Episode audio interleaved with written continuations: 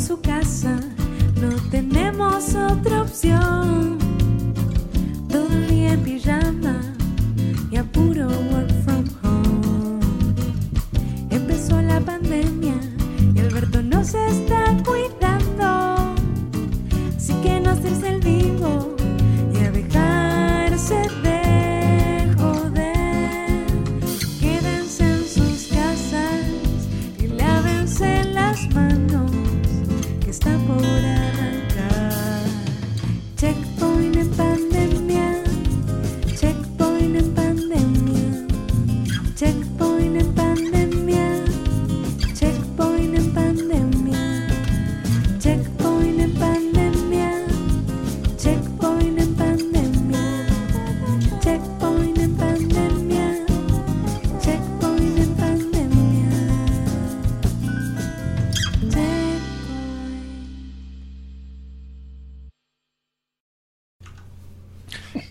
Hola, hola, hola, hola a todos que están ahí del otro lado. Sean todos muy súper recontra, hiper archi.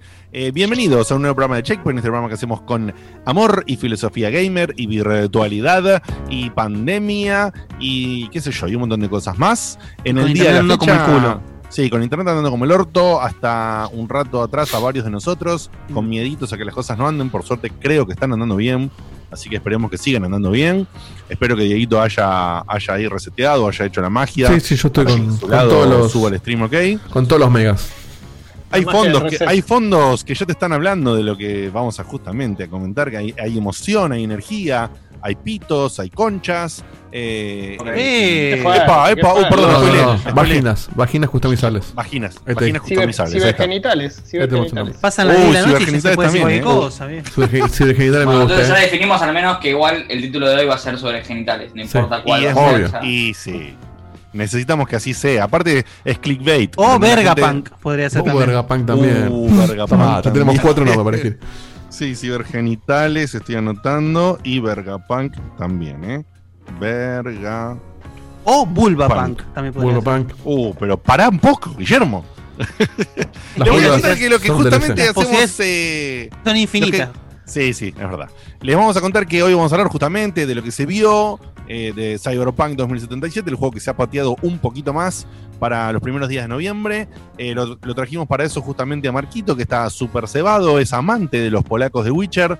eh, y por eso también dijo, quiero hablar, que estoy cebado, quiero comentar de esto, quiero ir al programa. Y le dijimos, sí, vení, trae, aceptó el laburo vos, así que venite, no hay problema, nosotros nos rascamos un huevo o nos rascamos el pene digital y... Gusto- Grande. Customizable. y vamos a ver qué sucede con eso y después vamos a traer eh, va a haber un invitado que va a ser conmigo eh, o lo voy a acompañar digamos a una sección y un repaso de la franquicia Trackmania porque en el día de la fecha hoy hay una nueva iteración que se van a enterar bien cómo es y qué es esta confusión en que hay un, como un modo gratis y hay una parte paga. Bueno, le vamos a contar todo después con el invitado de la fecha, que por ahora es sorpresa. Y les voy a comentar entonces rápidamente que si están viendo Ahora hay esto, que blanquearlo, Diegote. Hay que blanquear, Sí. Diegote, que en realidad todo esto es porque está celoso. Yo hice una reseña de Shantae y vos haces algo parecido que es Trackmanía. Exactamente. Exactamente, ni más ni menos. Como siempre, cada tanto hay que robarle alguna sección a alguno de los demás, especialmente a Guille, porque si no, ¿qué mierda hacemos? Porque hace todo él. Entonces dijimos, bueno, le robo un poco la sección al carajo, no le ponemos cortina a una mierda, traigo una persona para hacerla para que parezca distinta, pero en realidad es lo mismo que hace Guille. Así que te voy a contar que justamente esta persona que tiene tanto conocimiento de gaming, lo creemos un amigazo de aquellos, el Abo Gamer del programa, el señor Guillermo Valdovinos. Guille, ¿cómo estás? Muy bien, muy buenas noches. Eh, le decía a Di- a Dieguito antes de entrar al programa que apenas entré al Zoom, el fondo ese pensé que era Mar del Plata. Y dije, uy, alguna cosa con Ernesto. Ernesto, ¿viste? Una cosa por el estilo. Ya me empecé a asustar, empecé a sudar. Y no, Claro. después vi el auto futurista y dije, ah, que, que no. Además la palabra cyberpunk abajo es como que da una pista, ¿no? Pero bueno. Pero está chiquito, no se ve. A continuación te voy a Nada, realmente mencionar. me, sí, me perdón. resulta muy interesante una reseña sobre, sobre la saga, una saga que no tengo ni idea como Trackmania. Bien, bien. Mí también. Joya, joya. Es, es- va a ser que como. Después, como juego, veremos si te interesa o no. Probablemente no, porque No, no, los es chupan huevos, sí. Exactamente. Pero como, como historia, realmente es muy interesante. Muy interesante. Muy interesante. Eh, Quiere ver cómo te defendés en realidad, Guille. No, boludo, ¿por qué? No pasa nada. A continuación, el hombre. El hombre que hace chistes y que es el revoltoso y que cuando estábamos juntos allá, otrora, hace ya un par de meses nomás, porque en realidad son pocos meses, son De solo verano. cuatro el día que estuvimos justo, juntos. Pero Parece que hubiese vida, sido, boludo. sí, parece que hubiese sido en otro planeta, en otra dimensión. Claro, ¿cuándo fue? En no sé febrero el último. J, ¿no? Claro, el último J fue Sí. el último, el último miércoles de febrero. O sea, Sí. pasó, mira, marzo, abril, mayo y estamos terminando, acá vamos a terminar julio. O sea, cuatro meses, pero Junio, parece que junio. hace un año y medio Sí. que no nos que no nos vemos. Pero bueno, el revoltoso que siempre interactúa y hace lío con ahí los que, los que habitualmente. Yo sé que acá Guille se sentaba al fondo de la clase y Seba se sentaba al lado, pero cuando la señorita estaban haciendo todo el quilombo y preguntaba, a ver, Valdominos, ¿cuánto es la tabla de? Y Guille estoy seguro que le contestaba todo y Seba es el típico que no entiende una pija de lo que está pasando y después tiene que estirar en la casa o llamarlo por teléfono. Seba te dice que necesita más tiempo para estudiar. No, necesito comida ahora de Claro. estudio. Eh, yo la verdad que zafaba bastante de que me, de que me llamen la atención, pero estaba o en el anteúltimo banco o en el segundo. Hacíamos más quilombo en el segundo porque la visión del profesor estaba siempre por atrás. Correcto. Entonces hacíamos el quilombo desde adelante y no se notaba. Yo establecí un- una, una, una marca en el colegio. Fui la primera persona que le tuvieron que agregar hojas a la libreta para poner más Yo te seguí, ¿eh? Digo que también Y ese es un nombre de ley. Mira. La misma libreta. eh, ¿Le tuvieron que agregar en- para ponerte más amonestaciones, dijiste? o sea, la libreta, te anotaban las amonestaciones en la Sí. libreta de comunicaciones y como se habían acabado las hojas, tuvieron que agregarle hojas a la libreta para poder seguir poniendo. Bueno, ahí notas. encontraste una falla de que no está, la letra no está preparada para llegar al máximo de amonestaciones. Porque no, la que- no quedaste Siempre encontrando el loophole. Siempre encontrando el loophole. Cevita, ¿vos cómo estás?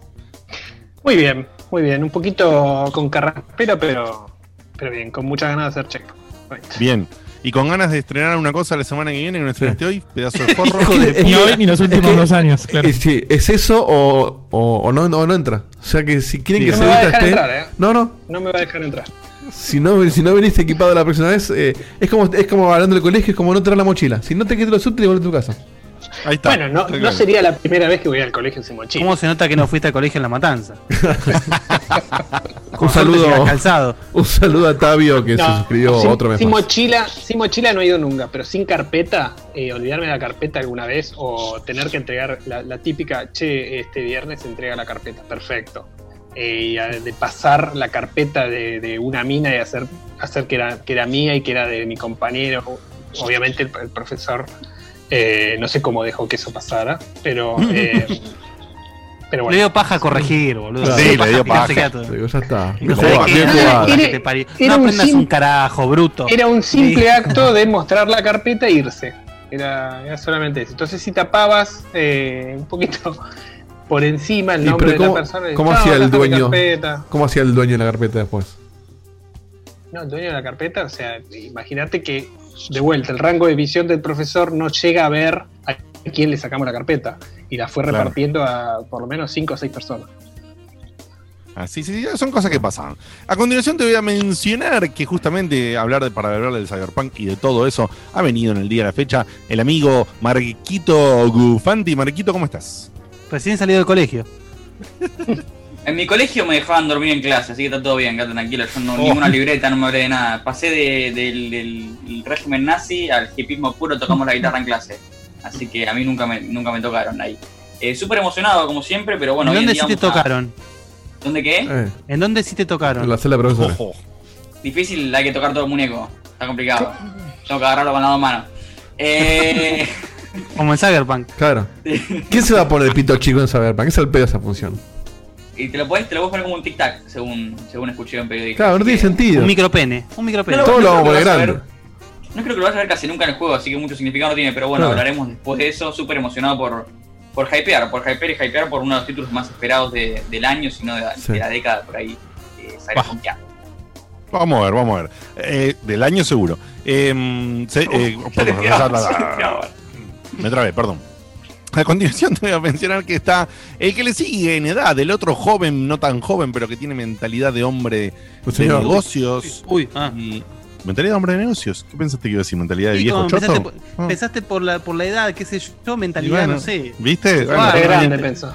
fue una engaña pechanga, fue una engaña pechanga. Eh, hablando justamente de frases remodernas. Eh, es el señor Facundo Maciel. Facu, ¿cómo estás? Hola a todos. Yo tengo, tengo eh, multifaceta. O sea, puedo tener la edad mental de un boludo de 3 años o puedo tener la de un viejo choto de 68 tranquilamente. Y dependiendo de la circunstancia y del día, las voy cambiando. Así que sí, tengo todo el espectro de ahí de edades mentales. Muy Menos bien, muy bien, 27. me gusta. Eh, menos 27, ahí está. Menos Y, 27. y finalmente te voy a comentar que está el hombre que hace que todo esto funcione, que conecta eh, a su internet de, de alta velocidad y trata de mantenerlo y resetea el modem antes que arranquemos y, y configura las cosas y pone el zoom y configura el OBS y toca cositas y se da vuelta para la consola y, es- ah, y hace un montón de kilómetros y gracias a él podemos hacer este bello y hermoso programa. Es el señor Diego de Carlos. Dieguini, ¿cómo andás? Buenas noches. Eh, hoy estrenando la nueva cuarentena, que volvimos a la cuarentena y, y tomando conciencia de que Papá Noel está sacando el permiso de circulación, eh, estoy, eh, inaugura- inauguramos, no, retomamos la, la estética del programa anterior, donde vamos a poder ver videitos y todo un poquito más prolijo que antes, porque yo antes venía como medio precario diciendo, bueno, es para zafar, no me voy a poner armar todo de vuelta, así, en cualquier momento volvemos. Y yo dije, che, me parece que este año no vamos. Vamos a a volver". Así que, de hecho, como verán, No ah, no, no lo ven, no lo ven porque Te tengo el fondo, que, que- pero que vayas poniendo la, la cámara como para poder poner bien, viste, el, el- Sí, la, la palangana con agüita y pastito para los reyes. Mirá, todo. te saco el fondo. Fíjate que la mesa está más ordenada. ¡Oh! Guardé los micrófonos en el hay un cajón. gato lamiéndose la Hay bola. sillas de ambos lados. No tiene bolas. Increíble. Eh, hay. Fíjate, guardé, lo- Sus, par- sus partes cyberpunk. guardé, la, guardé los micrófonos, los cables están en el piso, pero lo voy a guardar. O sea, como que de, de a poquito estoy eh, aceptando que este año no volvemos. Este, si volvemos, nada, lo saco de vuelta, pero la verdad que el Vamos desorden este. Yo No, creo, yo creo que es hasta una falta de respeto volver en la mitad de. O en el, No, ya estamos en la mitad. Cuarto de temporada. Una falta de excusa para no ir, eh, increíble. Ya ¿Hacia está, está cosechando. Para Es el- una falta de respeto para, para Seba, para para, la él. temporada. Para la Vos me decís que mañana termina el virus, no, ya está. Vacuna instantánea, Sí, nadie, nadie- que. no volvemos si por falta de respeto. Si termina mañana, sí. Como los runners, Pero- falta de respeto. Pero no va a mañana. dos meses, Imagen, imagen. Bueno, eh, Sí, pará, pará, le, le- explico a Tabo sí. Hotel, porque esto yo ya, ya estuve lidiando con esto. Me preguntas si. Que me dice que tengo el OBS para capturar el puntero del mouse. No lo puedo descapturar. Porque no me voy a poner súper técnico. Hay dos formas de capturar una ventana. Eh, si le saco el puntero, me- no, no me captura el video. Nada. Estuve hasta, No, estuve hasta las tenés que poner 9. el mouse nada más, no es tan grave. Estuve hasta las 10, hasta las 9, hasta las 9 y 10 eh, resolviendo esto. Así que van que es el mouse. No es tan grave. No entiendo nada de lo que estás diciendo. ¿Qué Porque en el Steam se, se ve el puntero del mouse cuando yo lo muevo. A ver. Ah, Y no lo puedo, no lo puedo ocultar. No se quejen que tampoco se le ve el brazo que- Claro. pero ¿por qué? Pero ¿por qué se ve el Como en Cyberpunk. Y antes no se veía, Diego. Antes también se veía, pero Ah, tenían- se vio siempre. Claro. Ah, entonces me chupa un huevo. No, lo que pasa es que antes yo capturaba otro monitor, ahora capturo lo distinto, nada, no importa. No se puede Bien, evitar. bien, bien, bien. Montevideo estás para hablar del, del control inclusivo, ¿eh? Claro. Es que nunca se, ya no es que viene y se va, ya nunca está. Claro. Bueno, eh, tenemos acá en la parte de saludos de cumpleaños. Eh, dice. ¿qué, ¿Qué es esto? ¿Lo notaste vos, Facu? Sí. Dale. Bueno, un saludo de cumpleaños grande que en realidad no quiere que lo de yo, quiere que lo haga Cañales, así que. Y no quiere las gallegas. Ah, ¿no quiere gallegas? quiere las gallegas. ¿Cuál quiere? Abort. Así que Cañales, si le podemos dar un saludo a Julián Montenote, eh, te lo agradecería. Y por favor, que añades también a, a, a Tomás de Michele, por favor. Bueno, les mando, les mando un saludo muy grande a Tomás y a De Michele también. Y si pueden ser los dos juntos, todavía mejor. Muy, muy, muy feliz cumpleaños. Un beso, un beso a tu ciberspa- ciberpunk. No te olvides del compañero de verdad, por favor. Pero el compañero de verdad. El compañero de verdad es Julián. Julián Montenote.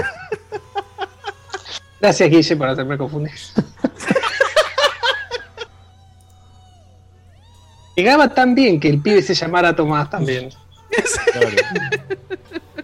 Mándale, mándale a Julián, Cañales. Esperá, vamos a hacerla bien. ¿Cómo se llamaba? Julián, Julián. Julián, te mando un Ay, beso, se sacó acá. un beso muy profundo y de lo más profundo de mi ser. Eh, interpretalo como quieras. Se sacó el micrófono también, me parece. Muy Todo bien, muy bien. Muy Ahí bien, se fue, se el boludo, estaba por acá. Ahora, ahora te- con esto que hiciste va a haber un nuevo desafío. Después lo hablamos. Porque podrías poner unas imágenes mientras habla otro personaje. Nada, Sí, una, una- sí. una idea, una idea. una idea. Sí, sí, sí, sí, sí. Baludo. Baludo. Bal- Baludo. bueno, Dieguito, escuchame una cosa. Eh, tenemos un par de anuncios, pero quiero que me vayas diciendo si tenemos un par de mensajillos de audio. Eh, tengo dos. Bien, entonces vamos a hacer una cosa. ¿Uno de Tomás? no, no, no. muy bien. Ninguno. De Pero mi tengo, uno de Micho, uno de Tito, uno. Poneme, por favor, esos dos audios, que tenés. Vamos, el primero es de Iván Cadenazzi. Hola Checkpoint, les habla Iván de Tusengo. En cualquier momento llega el Diegote, audio. acabo de leer tu review de Trackmania. Estamos escuchando, y- Diego. No sé si la gente. vi el se- trailer Pará, del- Ustedes no lo van a escuchar. juego. Para un poco. Eh, la verdad, una... Ahí va. Hola Checkpoint, les habla Iván de Tusengo. Eh, Diegote, acabo de leer tu review de Trackmania y, y hoy vi el tráiler del, del juego. Eh, la verdad una gran noticia para, para mí que vengo de toda la vida prácticamente jugando al, al Nations y al Unite Forever. Eh, Muy bien. Bueno, veremos qué nos depara esta nueva iteración de la franquicia.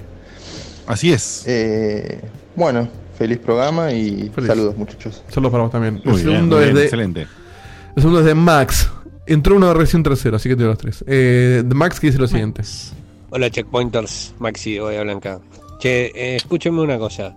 Ya váyanse haci- haciendo la idea de que con el tema este de que es por Zoom y que no se tienen que juntar y que ya es menos quilombo para algunas cosas, más quilombo para otras por ahí. El programa dura tres horas. Listo muchachos, vamos a hacernos la idea que dura tres horas. Porque si estuvieran seis, nos estaríamos escuchando seis. Así que no empiecen a romper la bola con que no, que mirá, que a las dos horas. Listo, tres horas mínimo. Está bien. Es, de, es del de. No, hagamos una cosa. Yo tengo otra, otra oferta. Eh, no. Es de los creadores de Dale, dejen de llorar por la plata. Bueno, cayeron, un, mon- cayeron un montón de audios, así que vos parame cuando Bueno, no, pará. Poné uno más y después guardamos para después. Dale. Uno más. Hola, buenas noches. Ya que están hablando del tema de la cuarentena infinita y estar acá hasta fin de año, ¿el formato va a seguir, si es full digital, va a seguir saliendo los miércoles, moviéndose para los eventos o puede ser que cambien de día? Suena súper rompepelota mi pregunta, pero es que me tengo que anotar a la facultad y, y el día que salen puede ser un- una variante para elegir los días de cursado. Ah, qué, qué lindo Saludos. que es. Qué lindo. Bueno, no, no. No es, programa los ojo, no, no miércoles es a una, las 10. no es una gira lo que pregunta, porque estamos haciendo eso No, no. gracias a Zoom, justamente.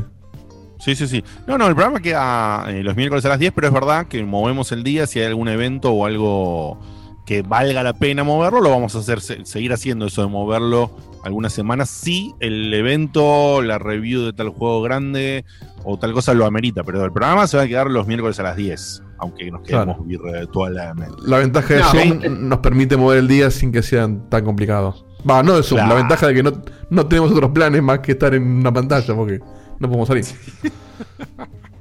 Escúchame, eh, antes de seguir con los mensajes, eh, perdón, antes de seguir con el programa y arrancar, Marquito, no preparándote, eh, quería leer un mensaje cortito que me hab- habían mandado por mail y F1. así que decía, ¿qué canciones? ¿Qué canciones? Nos mandó un mail eh, Mariano Echeri preguntando, les escribe de les escribo de vuelta para no, eh, pero no para dejarles un mensaje, sino porque me rompe la cabeza no saber qué canción es la que pasan en la sección de algo habrán hecho por la historia del gaming. Creo que debe ser de algún Final Fantasy. No, pero es la de-. Fire Emblem. Fire Emblem. Emblem. Ahí está. Si Es el tema principal de Fire agradece. Emblem.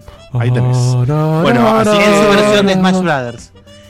Antes, antes de que arranque Marquito con lo suyo, me gustaría hacer un comentario fuera de programación, pero con Bien. pero fresco, fresco, actual, actual.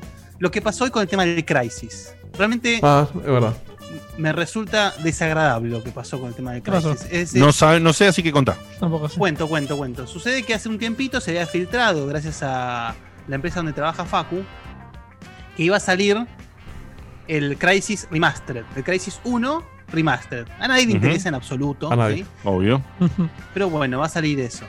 Em, la cuestión es que, bueno, nada, viste, uno siempre tiene la, la- la remembrancia de que el Crisis en su momento fue el juego que definió la, la- el aspecto gráfico de la época. El juego que nadie O sea, podía fue correr. la- la- Claro, el, el juego rompe computadoras en esa época. No, pero no solamente el aspecto gráfico, sino también tiene una física increíble. Era, era la combinación de las dos cosas. Bueno, exactamente. Y la cuestión, o sea, dejando aparte de lo que era como juego en sí, ¿no? O sea, eso es subjetivo, cada uno le gustó o no, lo que sea. Pero nada, se había filtrado que estaban saliendo, entonces la gente, se, a la gente que le gusta el asunto se empezó a emocionar, qué sé yo. Bueno, y resulta que salió el primer tráiler del juego. Resulta que el juego se ve básicamente igual que cuando salió. O sea, o sea, como viendo pasado un bien. filtro. Sí, bueno, pero no. O sea, la verdad es que es un juego del 2007. Entonces, eh, ¿qué pasó? Salió el trailer, la gente empezó a putear, che, no puede ser, es un remaster, se ve igual, se ve un poquito mejor, no sé qué cosa. Y sacaron una, una carta de disculpas diciendo que, bueno, disculpas por lo que habían visto y que iban a seguir trabajando en el juego. O sea, es. Ya estamos en un nivel, primero en- un nivel de, de Sí, no. desidia completa, Sí, sí, porque en el sentido de que. Sí, sí, sí, anarquismo. Es, claro, porque a mí me parece fantástico que, el, que, que- que de una vez por todas esté pasando ya hace un tiempo relativamente considerable, que nos están escuchando, como pasó por ejemplo el ejemplo de, de, de libros en lo de la película de Sonic. Eh, pero, pero esto fue terrible, o sea, salió el trailer, que capaz de repente tenía un trabajo en proceso, que ya la gente dijo, no, esto es una poija, no te voy a comprar nada. Que yo imagino, esto es una nota subjetiva mía que viene, eh, que la gente está sensible por lo que pasó con el Warcraft 3, porque lo que pasó con el Warcraft 3 es, es, es, es vergüenza. Pero lo que me parece realmente terrible de esta situación es que te están diciendo, ah, no, con un poco más de trabajo podemos hacerlo mejor. Bueno, entonces hacelo lo mejor posible de una. No saques un trailer Claro. mediocre mostrando una cagada hecha a medio camino de un juego que la realidad es que nadie está muriendo por jugar porque es un remaster de Crisis. Entonces, si vas a hacer eso porque sabes que hay toda un fan, una fanbase, qué sé yo, media pila, muchachos, laburen 100%, saquen un trailer 100% y no les va a pasar esto que les pasó de la gente tirando caca por todos lados porque están dando un trabajo a medio hacer. Igual, ¿el trailer no fue un leak? ¿O fue el trailer lo sacaron así oficialmente? No, el trailer finalmente salió oficialmente. El leak no el existe el leak. anuncio y todo. Salió el trailer y la gente puteó. Es que para ¿Sabes mí lo que pasa? eso, lo mandan tipo para tantear el mercado a ver cómo funciona, a ver si la gente pica o no pica. Y, y, bueno, le pasó a Sonic. Sonic nadie esperaba la- nada de la película de Sonic y con la- el volantazo que dieron fue todo el mundo a verla. Seguro, tal cual. El tema es que cuando, o sea, si vos tenés un, un proyecto, no sé en qué, qué- no me acuerdo ni quién desarrolló Crysis, pero eh, Crytek. en este caso, Crytek. Eh, pones todas las fichas en un proyecto por más chiquito que sea y te das cuenta que no te lo va a comprar ni el loro, o sea, ni los pocos tipos que te lo van a comprar y ya carece sentido para el- sacar el proyecto. Yo entiendo que es cualquiera, o sea, te deja no- peor parado. ya no son que Buen eh. laburo de, de- de una, de una, pero eh, los tipos se dieron cuenta, no, así no se lo vendemos a nadie y no, no va. Pero vos estás, pero estamos hablando de que. Estamos hablando de juegos, entre comillas, o como quieras decirle, de culto. Es decir, caso Warcraft 3, caso Crisis, juegos que vos sabés que hay una fanbase importante. No Sí. podés hacer las cosas a media máquina. Menos siendo, en su caso, Blizzard ni hablar. Y Crytek, que como dijo Dieguito, no es una, no es una pyme. Crytek. No, tiene el. CryEngine, Entonces, de hecho. O sea, tiene un engine propio que se lo venden a otra gente. ¿Qué te parece? ¿Qué te parece? Sí, sí, y revolucionaron la industria en su momento. Obvio. Entonces, no acá, en el, acá en el chat comentaban que eh, eh, lo estaba haciendo otra empresa. Al- no lo estaban haciendo ellos mismos, No, se lo no. habían delegado a otra empresa que se llama. Lo habían puesto por acá. ¿eh? De hecho, no lo publica EA, el Crisis. Saber Interactive, dice. El remaster lo hace Saber Interactive. Y el Crisis 3 lo publicó EA, si no me equivoco, ¿sí? Claro. Ah, por eso Bueno, plata. tiene todo sentido. Plata no le falta a estos muchachos. Para mí, estaban tanteando a ver, che, si sale así, sale y si no, seguimos logrando. Bueno, ahí justamente coincido con vos, Dieguito, al 100%, y ahí eso me hace coincidir con Guille. O sea, es ultramersa que se la, se la hayan jugado a la ley del menor esfuerzo, ¿entendés? Y después reaccionar. O sea, es patético, Eso. boludo. O sea, Eso en porque de, tenés otra cosa entre manos. en, ve- en vez de tener un, un- un plan de acción rígido, estás reaccionando ante una, ante una, bueno, ante una crisis, justamente. Ojo. ante una crisis. Y, y me parece de cuarta hacer eso. De cuarta, porque, a ver, si sacás el, el- el- el remaster del Just Jack Rabbit, bueno, se puede ver un poco más, un poco menos, qué sé yo, es divertido, nos cagamos de risa, listo. Pero justo del Crisis, es el Sí, sí, sí, juego sí. emblema de, de la, una generación de gráficos, no se puede ver mal. Eh, No, no, no. Nada, es como que yo vaya a un examen y no sepa la constitución. ¿entendés? Si no, O para sea, eso, sí. jugar es, Crisis, es- es básico. Jugar el Crisis original, ponerlo en Ultra, que hoy sí te va a correr. Claro, exactamente. Claro. Y chao, y a la mierda, y no sacas un grajo. En fin. Bueno, pasado esto, Diego, te voy a pedir que pongas dos mensajitos más y le pasamos Sí, la posta claro. a Marquito para arrancar con Cyberpunk. Vamos con uno que no tengo agendado y es el primer mensaje que tengo que dice lo siguiente. Muy buenas noches muchachos, espero que todos estén bien. Aquí les habla Mauricio Sterling desde Orlando, Florida. Oh. Tengo tiempo, mucho tiempo escuchándolos en realidad, primera vez en vivo. Esa. Los conocí a Grande. través de. Café Fandango, un muchacho por supuesto. Vamos, Dango. Y bueno, un placer. Me encanta el programa, me encanta la temática. Y bueno, espero poder seguirlos viendo en vivo. Estoy aquí muchas gracias. trabajando, haciendo unos proyectos en Disney. Y bueno, hacen buena compañía como siempre.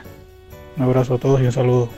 Bienvenido a nuestro, Muchísimas gracias. a nuestro amigo Sí se puede- norteamericano. sí se puede ver. Qué Sí, bueno sí. saber que salió algo bueno de Café Fandango. Sí. Tal cual. El otro día me metí en el vivo que hicieron, su primer vivo, de- después de un. Va, de- su primer vivo. Este, me metí un ratito, le mando un saludo enorme. Cumplieron 300 programas. El primer, Sí. el primer vivo de la Tierra de los Muertos. Y nosotros, ya te digo, creo que el otro día lo hablamos. O ya lo cumplimos o lo estamos por cumplir, pero eh, creo que no, sí, pasó No, hace- ya lo cumplimos. ya lo cumplimos Ya lo cumplimos. ya No, lo- los 300 programas ya los recontra cumplimos. Pero fue hace poco, eh, nada. fue hace 4 o 5 programas atrás, me parece. Sí, sí, nos recolgamos. Bueno. En la pandemia fue tipo, bueno, 300 programas. 10 ¿qué le años para hacer 300 programas, boludo. 10 Sí. años para hacer 300 programas. ¿A vos te parece? Y ahora No, poco, no. eh, ahora en julio, es cumplimos los 10 años clavados, porque en julio del 2010 fue el primer programa. ¿No fue agosto? No, no, julio. El- fue con la salida de. Bueno, por principio de agosto, quizás. Fue con la salida del StarCraft 2.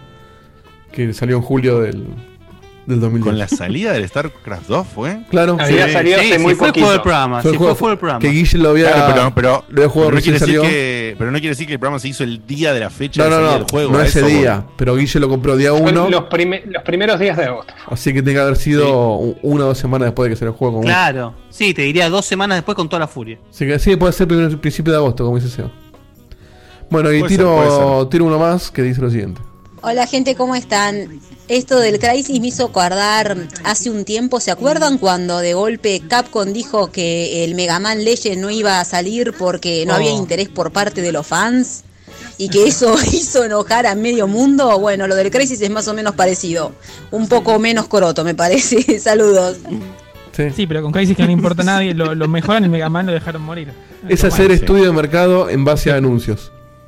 Sí, patético. Eh, ahí me fijé el- en la web, eh, es de agosto, Dieguito, el primer programa. Mira, ¿qué fecha? ¿Lo de exacta o.? No, no está la fecha porque era una vez por mes hacían la Claro. Claro, verdad. Cualquier día de agosto vale. Cualquier día de agosto es lo bueno, mismo. el boludo. primero de agosto, o el primer miércoles de agosto festejamos. Que cae. Después, me voy a fijar, después me voy a fijar si hay 5 alguna de fecha en agosto. algún lado, pero ya está anotado como agosto, el que sigue como septiembre, el que sigue como octubre y así. En fin. Agosto es el mes de cheque. Bueno, ahí está. Agosto es el mes de Checkpoint, me suena, me suena a publicidad. Sí. de- Viste, el mes del padre, que ya no es el día del padre, es el Sí. mes del padre y te venden hasta el último día de julio una. Agosto en Checkpoint. Exactamente, pensé justamente eso, agosto en Telefe y todo eso. Bueno, eh, ¿alguien se acuerda que es Telefe? Pero no importa. Eh, Sí, está. Eddie, Sí, el canal que está lleno de coronavirus. Sí, es verdad. Es verdad. Es verdad. Eh, es verdad. Qué difícil, boludo. Sí, sí. Sí, sí, está, está todos contagiados ahí. Marquito, ¿qué pasó con Cyberpunk? Hubo un nuevo tráiler y, y se mostraron cositas y se nos empezaron a... a- Marco, habla de pitos, por favor. Sí, Vamos a ir al, al favorito, punto. Vamos a ir al grano, vamos a ir al pito. Vamos Ok. rápido. Vamos a ir al tronco del asunto, por favor. No. Ni siquiera es una sección lo que preparé, nada más. Junté todo lo que se sabe, todo lo que se especula, todo lo que eh, es información que por ahí está disponible pero no se anunció oficialmente, junto con lo nuevo, que lo que se hizo no fue, un, fue, un- una especie de evento que se puso inicialmente por lo de Black Lives Matter eh, y se hizo eh, el- el 25 de junio, el primero de dos o más eventos, el, el próximo se va a hacer en un par de semanas supuestamente, eh, que compuso de compuesto de revi- entrevistas con desarrolladores, diseñadores de misiones y mostraron un poquito de gameplay nuevo. Eh, y también, aparte de eso, hay un par de medios e influencers que pudieron probar el juego por alrededor de 4 o 5 horas. Tuvieron una demo en la que todos experimentaron básicamente lo mismo. Eh, y de ahí también se sacó bastante información, eh, libre de spoilers, por supuesto. Em, también vamos a hablar un poco de todo lo que se sabe hasta ahora, que es customización, historia, mundo abierto y de vuelta, información general que por ahí no se hizo en un anuncio grande o uno de estos tipos de eventos, pero que algún desarrollador dijo por acá, en una entrevista dijo por acá, que por ahí justamente no, la gente no lo sabe porque no estuvo prestando atención a todo lo que dicen los desarrolladores que van tirando información de a poquito. Claro. Eh, empezando por la customización, eh, los personajes, co- como es, como es, como es costumbre en, en RPG de este tipo, puedes elegir entre ser eh, un hombre, una mujer o un, un ente sin género, depende de cómo le quiera llamar la gente hoy en día. El género se Hmm. decide a eh, tu voz. Si tu voz es femenina, sos de tal género, si tu voz es masculina, sos de tal género. Eh, y además de lo usual, que es color de piel, peinado, ojos, tatuajes y demás, también se pueden cambiar los dientes, color de dientes y, cosas así Los dientes, los mirá. pezones, el tamaño de los pezones y los genitales, que justamente dijimos, el pito se puede decir qué tanto tamaño tiene con un slider. eh, y si es que tenés o no tenés genitales, porque también puedes elegir no tener genitales y sos como un, un muñeco. Eh, sos como un muñeco. Sos como la gente de Activision, básicamente. sos un Ken, boludo. Así que sí, nada, parece que se fueron más por ese lado y, y en su momento lo explicaron ellos con, con el razonamiento de que en el futuro vos vas a poder modificar tu cuerpo a tal extento en el que el género y el sexo no son de tanta importancia, que es una tendencia a la que hoy en día estamos, estamos yendo lentamente, estamos, estamos de acuerdo que esto es dentro de 50 años, así que dentro de 50 años puede pasar cualquier cosa. Eh, Igual en muchos, en, en muchos planteos así cyberpunk, futuristas, distópicos, se plantea justamente la, la ya la, la inexistencia de esa línea divisoria de géneros en donde hay mucho. no me sale la palabra. eh, cuando es indistinguible el sexo, no me sale la palabra. Andrógino. Andrógino, ahí está. Donde todas las personas son muy andróginas, qué sé yo, y, y- y claro, que a nadie interesa. De hecho, en. en- ¿Dónde era está? se veía mucho eso? Hay un capítulo en, de South en el Valhalla, el juego de, de Valhalla, el de que atendés el, la barra que hace los tragos y todo eso. Ah. Ahí eso Sí, se ve el mucho. también. BA11. Este, es- Bueno, sí, es medio, medio forro decirlo de esa manera, pero sí. eh. No, Sí, bueno. ¿cómo es? No, Strikes, ¿cómo? No me acuerdo. Red, Red String, algo así. ¿De Red Strings Club? El Red ¿Ese String? Club. No, está. no, yo digo del Valhalla. El Red String Ah, Club no. es otro que también juega un poco con eso, con un poco nomás, no tanto. Pero en otros juegos se ve un poco más eso, pero es como una, es como una idea bastante eh, utilizada en este tipo de, de contextos como el del Cyberpunk. Que me parece muy bien, la verdad, está muy bueno. Bueno, acá ya directamente te puedes sacar el pito. Acá ya ya es otro nivel, ya puedes no tener pito, puedes tener pito, puedes tener el tamaño de pito diferente. La vagina no se puede customizar. Eh, no sé- el arbusto te puedes. El, arbusto, sí. customizar. El arbusto Claro. sí. Igual lo de la vagina sería medio complicado, ¿no? Por cuestión de modelaje. O sea, ¿cómo haces para ver en detalle una vagina customizada? Pero no vamos, no vamos a No, eh, capaz lo que podrías hacer son formas, ¿viste? La, la, la predador, la, las ¿Cómo? cortinitas abriéndose. ¿Cómo es la, pre- la predador? Ah, la Lo predadora, que es la pre- claro, sin la máscara. Los problemas familiares, los problemas familiares, los papitos separados.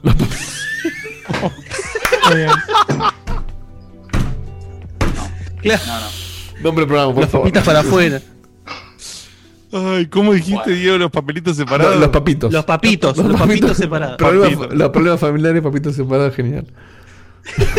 Eh, em, bueno, aparte de eso, el slider que sí está presente justamente para modificar el tamaño de los genitales, porque lo repetimos una vez por si hace falta, eh, no está presente, por ejemplo, para moldear la cara. Las caras son. eh, no, no es como en los Sims, por ejemplo, que vos podés agarrar y estirar la cara, estirar las, las mejillas, la boca. Tenés un tipo predeterminado de boca, es un tipo predeterminado de cara. Si podés ahí- cambiar la boca, podés cambiar la concha. Y sí.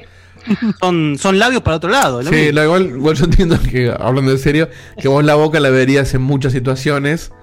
La vagina modelada la verías solamente si el personaje está eh, Se desnudo. abre de gambas delante tuyo, Claro, claro. es que, es que si ni siquiera está desnudo la ves, porque, Porque- tiene que estar así como que, hola, que- ¿qué tal? Claro, no, Claro. no, no genera Claro un que tengo. relieve. Tipo de expo. esto- sí.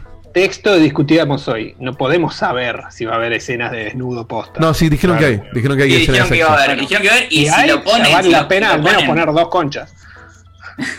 al menos. Claro, pero eso, pero Al ponerte la vagina customizable para verlo solo en las escenas de sexo que no sabemos cuántas serán, pero imagino que no es, no se basa en eso el juego. Ahí Medio es, recurso al pedo. es es bastante. Sí, ya, ese ya es al pedo es- el pene customizable, pero ponle que el pene como genera un relieve, Bueno, es un detalle, qué sé yo. Es al pedísimo. Por supuesto que es al pedo, pero es, es un lugar donde se te pueden agarrar después para romperte las pelotas. Claro. Y medio que medio que Eh. un tiro en el pie al pedo ahí, pero bueno.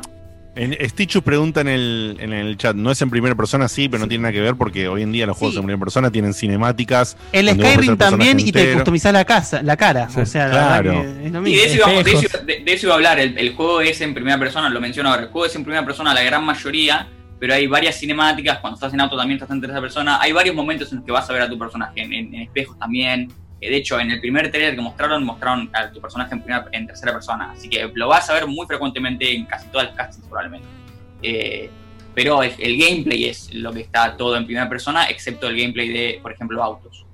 Eh, pero volviendo a, a tema de customización, aparte de la apariencia, que es como te ves, también hay atributos, que es también otra cosa súper típica en, en RPGs y en, y en FPS, en, en todo tipo de juegos, que es vos puedes elegir eh, puntajes, por ejemplo en el Fallout, puedes elegir puntajes para tipos de atributos que tenés. En, en este caso se divide entre cuerpo, inteligencia, reflejos, habilidad técnica y cool, que no sabría cómo traducirlo porque cool sería frío, pero no es frío, es este, genialidad, supongo, no sé. La onda. Eh, claro, Onda. onda, ponele. Eh, y, y- y hab- habilidad técnica, bueno, cuerpo, inteligencia, reflejos. Habilidad técnica se refiere a eh, tu habilidad de Tecnología. hacking, porque va- Ah. puede, puede ser hacking. Y eh, cool se refiere a, eh, a críticos, a tu probabilidad de críticos y cosas así. eh, de daño crítico, ¿no? Por supuesto. Y algo interesante, o lo Pará, más cool, cool es para, para el daño crítico, o sea, sería, sería como la dexterity, Como el el cool. suerte de. Ponele, ponele. Sí, el daño crítico Yo de pensé otras que iba a ser, pensé que iba a ser tipo la carisma, el carisma. Sí. Yo también Podría pensé ser, podría ser, es que podría ser. Quizás podría se la dejó, por, lo claro. que leí, por lo que leí, solo leí el tema de daños críticos, pero dudo que sea solo sobre daños críticos. Asumo que otras cosas le van a agregar a ese mismo atributo. Claro. Eh, Claro. de la misma manera que habilidad técnica dudo que sea únicamente de hacking, porque hay cinco habilidades, no es como en el Fallout eh, 4, por ejemplo, que hay 10. Tienes una línea de habilidades zarpada y, y una de ellas es hacking. Acá hay cinco, cinco atributos. Em, De hecho, acá, perdón, Rorro dice que en el juego de mesa en el que está basado el Cyberpunk es, es para carisma y te da reputación. El, Ah, mira, el skill ese. Bueno, bueno, pero ta- probable- por ahí, por ahí hay un bonus de reputación o de street cred, que es lo que vamos a hablar después también. Eh, y la última cosa interesante que a mí me pareció, de, y lo que para mí ya se destaca de eh, los atributos, es el life path o el camino de vida. Que vos podés elegir un- una historia de origen, eh, que tenés entre tres historias para elegir, que es corporate, o sea, el, el- el administrativo, Facu Maciel, eh, nómade, el nómade, y street kid, que es el chico de las calles, sería. Eh, y eso determina el prólogo, o sea, los primeros minutos o horas del juego, El tutorial, básicamente. y opciones de diálogo futuras. O sea, por ejemplo, vos cuando vas jugando vas a tener una opción de diálogo que no tenés disponible si elegiste otro tipo, otro, otra historia de origen. Eh, Mass y no a- y no vas a poder ver las que no podés elegir. O sea, no sabés Claro. cuáles te perdiste. Claro, porque tiene que ver con tu esencia, con tu naturaleza como persona. Claro. Sí. Eh, moviendo, ya no, moviendo ya la historia, eh, que no hay mucho para decir, les voy a leer un corto resumen de lo que se sabe desde el principio ahora, que es que el juego se desarrolla en la metrópolis distópica de Night City, por eso Night City Wire, el evento este, está ubicada en el sur de San Francisco. Eh, V, de corta, sería en español, que es el personaje principal que dijimos justamente no tiene género, lo definís vos, por eso se llama B corta, porque no le podían poner nombre. Podría Eh, ser Viviana o Baldovino. Claro, Claro. exactamente. Igual me imagino, me imagino un doblaje de este juego. ¿Cómo haces? B. Oye, me corta. Oye, B. No, Oye, B. B. Ey, Y vi. me- En gallego es V. V. Claro. Oye, V. Oye, V. Oye, V. Eh, bueno, nada, eh, B, el personaje principal, es contratado para robar un artefacto conocido como el chip de la inmortalidad, pero es traicionado y completa, y, y una vez que completa su misión lo traicionan. Eh, Básicamente lo dejan por muerto y él sobrevive cuando piensan que está muerto. Marquito, Eh, una, viene co- una Keanu, cosita. Porque viene Keanu. Eh, una cosita. no Marquito. viene al final, no lo dejé para el final. Eh, según lo que leí, o sea, obviamente dependiendo el, camino de, vida que vos elijas, también vas a conocer a los personajes de manera diferente. O sea, no, solo te va a cambiar todo el rango de, de opciones de diálogo que tengas, sino también cómo, o sea, los personajes del- de la aventura van a ser los mismos, pero vos los conoces de manera diferente. Por ejemplo, el de este tipo que aparece en los trailers, que tiene la cabeza, tiene una colita y está medio rapado, vos lo conoces de manera diferente dependiendo de cuál de estos caminos de vida eh, elegiste. No lo vas a conocer en el mismo Sí, momento. porque es parte del prólogo. Eh, eh, por ejemplo, el negro de gordo con las rascas Sí. que está en el auto, ese chabón es parte del prólogo. Justamente es el que te contrata para, para, este, para robar este artefacto y después te traiciona cuando lo conseguís. Entonces vos, dependiendo del prólogo, llegás de diferentes maneras a ese contrato. Perfecto. hay, hay información específica sobre cómo se da a cabo cada prólogo, porque es algo que jugaron este, los medios, pero no me pareció necesario explicar cada prólogo cómo empieza, porque No, No, no, no, no, no. tiene sentido spoilerse eso tampoco. Claro. Eh, pero la historia en general empieza así. Es, es la típica historia de empezás de cero, básicamente. De tenías, Sí, obvio. O, o en, el, pa- en el caso de Corporate, por ejemplo, es tenías todo y empezás de cero. Y en el caso de Street Hill, podés empezar de cero porque, porque sos pobre. Eso es así. Eh, y vamos moviendo ahora al gameplay, que es lo que, en lo que más se enfocaron eh, en este nuevo Night City Wire. Empezando por la progresión, que esto no es algo nuevo, pero es, es- es- es parte del juego, por supuesto, que es los atributos tienen como tienen skill trees cada uno. O sea, los, los atributos que mencioné anteriormente, que son cuerpo inteligente, reflejo, habilidad técnica y cool, tienen este tienen un skill tree, una, una rama de habilidades de típica de este tipo de juegos y, y en casi todos los juegos de hoy en día de este, de este índole. Y algo que sí, que, sí diferencia es que hay varios tipos de experiencia. Está la experiencia de nivel en la que subís de nivel típicamente y por cada nivel que subiste dan punto de atributo. Y está otro tipo de nivel que se llama Street Cred, que se hace, eh, que se sube de nivel supuestamente, no sé todavía, eh, haciendo misiones secundarias. Y este es para desbloquear, por ejemplo, si yo quiero ir a comprar una katana red viola y tengo el dinero, igual no la puedo comprar porque necesito tener Street Cred nivel 20, por ejemplo. Hay que ver cómo juega eso, porque a mí me parece medio ridículo que no haya un libre mercado en el que vos puedas tener tanta plata y comprarlo. Porque si yo voy por Milei. No, Tranquilo. bueno, pero sí, ponele, ponele- mundo, mundo Cyberpunk. Yo voy a. Yo puedo entrar al negocio y ver todas las armas que tenés. Y tengo la plata en mano. No me la vas a vender porque no me conocen. Pero ¿por qué comprarías algo que no puedes usar? Es que, es que lo- lo- lo- el problema no es que no lo puedes usar, es que no lo puedes comprar. Falta la reputación para comprarlo. Y no lo podrías, si no lo podrías usar, sería otra cosa. No lo puedes comprar. No es que vos lo tenés, o ponerle que lo encontrás un arma que es más stricter que vos y no lo puedes usar. Como pasa, por ejemplo, en Destiny a veces. ¿Entendés? Eh, acá directamente no te dejan comprarlo, cosa que en mucho sentido no tendría, pero hay que ver cómo, cómo meten eso dentro del juego. Claro, hay que ver cómo encaja en el argumento del juego. Por ahí, a priori, ahora suena peor. Y después, cuando estás inmerso en el juego, tiene una lógica o una Claro. forma que conforma, digamos. Claro. Eh, Eh, y moviéndonos sí, ahora a lo que a lo nuevo que mostraron en el Night City Wire está una nueva función que se llama Brain Dance, que es muy similar a, a, por ejemplo, hacer en jugar Detroit Become Human cuando te pones en modo detective y ves la escena del crimen y lo que pasó anteriormente y tenés un flashback en el que puedes ir para atrás y para adelante como si fuera una reproductora. Eh, es muy similar, se funciona a través de un, un- un- un mecanismo que te ponen y mientras vos dormís podés volver a la memoria de otra persona. Eh, pero lo que pasa es, y lo que mostraron en el gameplay nuevo, es que tenés tres niveles. Uno es el video, otro es el audio y el otro es el- la vista térmica. Y vos tenés que ir explorando esos tres niveles para descubrir cosas aparte de lo que la persona ve. Porque no es que solo puedes ver en primera persona lo- Claro, ves la escena alrededor. sino que puedes explorar tus alrededores y buscar pistas sobre lo que realmente pasó. En el gameplay, por ejemplo, muestran a alguien que le pegan un tiro y vos no sabes quién le pega un tiro, pero el- la tecnología supuestamente hace una recreación de lo que pasó. Y si vos, por ejemplo, te conectás a una cámara de seguridad, puedes ver la cámara de seguridad y ver lo que pasó y quién le disparó. Eh, Exactamente. Según Lo que- opiniones... Como la- en Watch Dogs. Sí, exactamente Como lo que Watch Dogs, Sí, Lo- divertido. Pero divertido. No, no, acá lo, lo interesante, esta parte me gustó muchísimo en el sentido de que, por supuesto, estás en un juego donde todo es inventado, donde eh, pero tiene una, una, obviamente, una coherencia de ciencia ficción o intenta tenerla. Y me gustó mucho que eh, esto de vivir los recuerdos, ya se había visto en productos de hace años atrás, en libros, en demás, que siempre tiene el- la persona lleva un chip de algún tipo en el cuerpo, entonces por eso después vos podés revivir los recuerdos de esta persona en, viviéndolos en primera persona. Lo que está bueno de esto. que no digo- Report.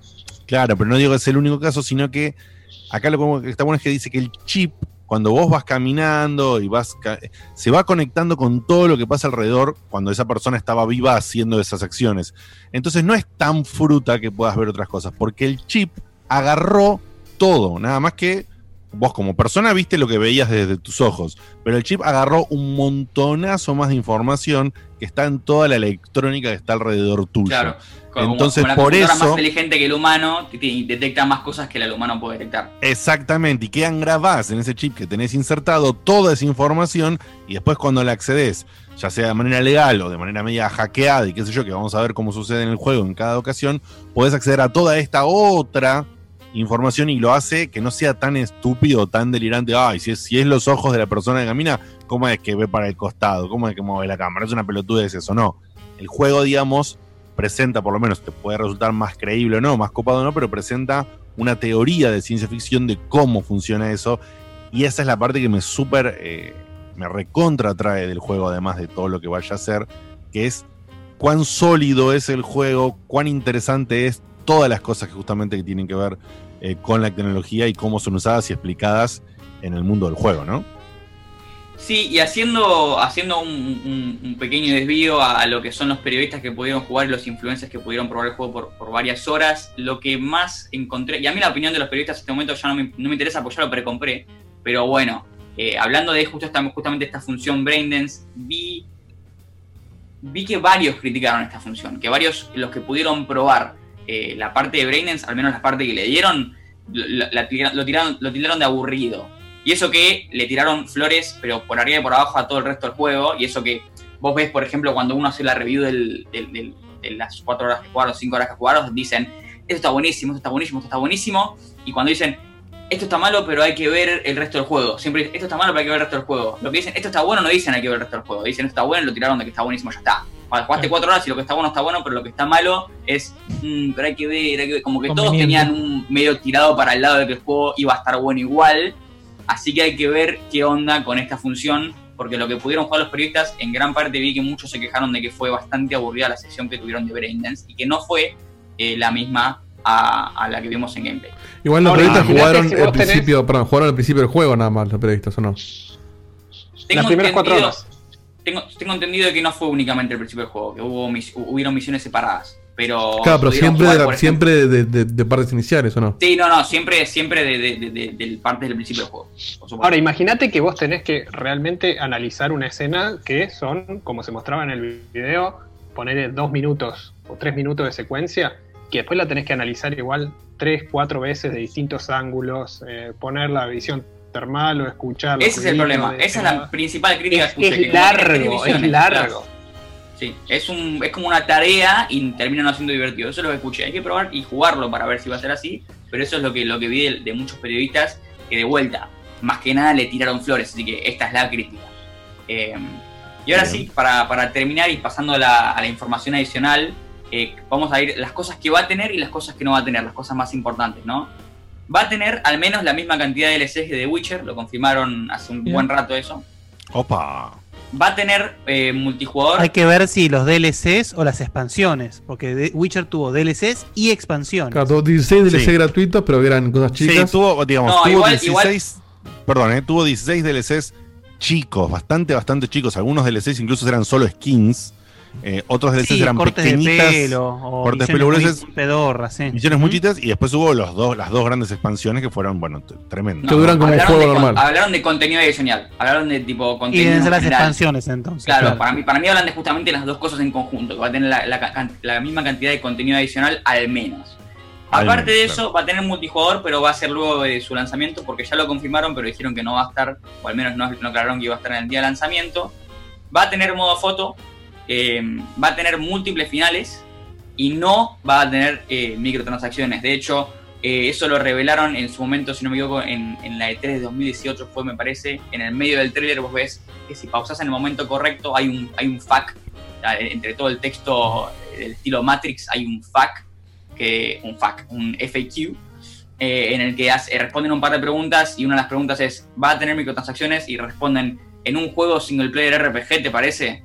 Tiran. Así que nada, eh, claramente se, ponen, se ponen en contra. Muy bien. Lo cual Teléfono es- para EA me parece eso, ¿eh? Sí, Sí, soy sí, un- sí, sí, sí. Saludos a Ubisoft. Teléfono Eh, para la gran mayoría de la industria, de hecho. sí. O sea, de- de- pero lo más, lo más terrible es que imagínate al nivel que vi- vieron que está diciendo, pero se desmiente, pero que sí, pero que no, que el Crash 4 va a tener microtransacciones. ¿Me puedes Terrible. explicar Oh. Sí, sí. Ah, transacciones en el Crash 4? ¿Qué? ¿Le podés cambiar los calzones a Crash? ¿Qué- capo, claro. Cuando, cuando hace. Otro sonido. Bueno, pero es que es un poco lo que hablamos el otro día. Ya el juego de 60 dólares no existe más hace rato. No, no, de alguna manera tienen que meter plata. Te, te compras una plata, versión bueno. limitada en realidad por 60 dólares.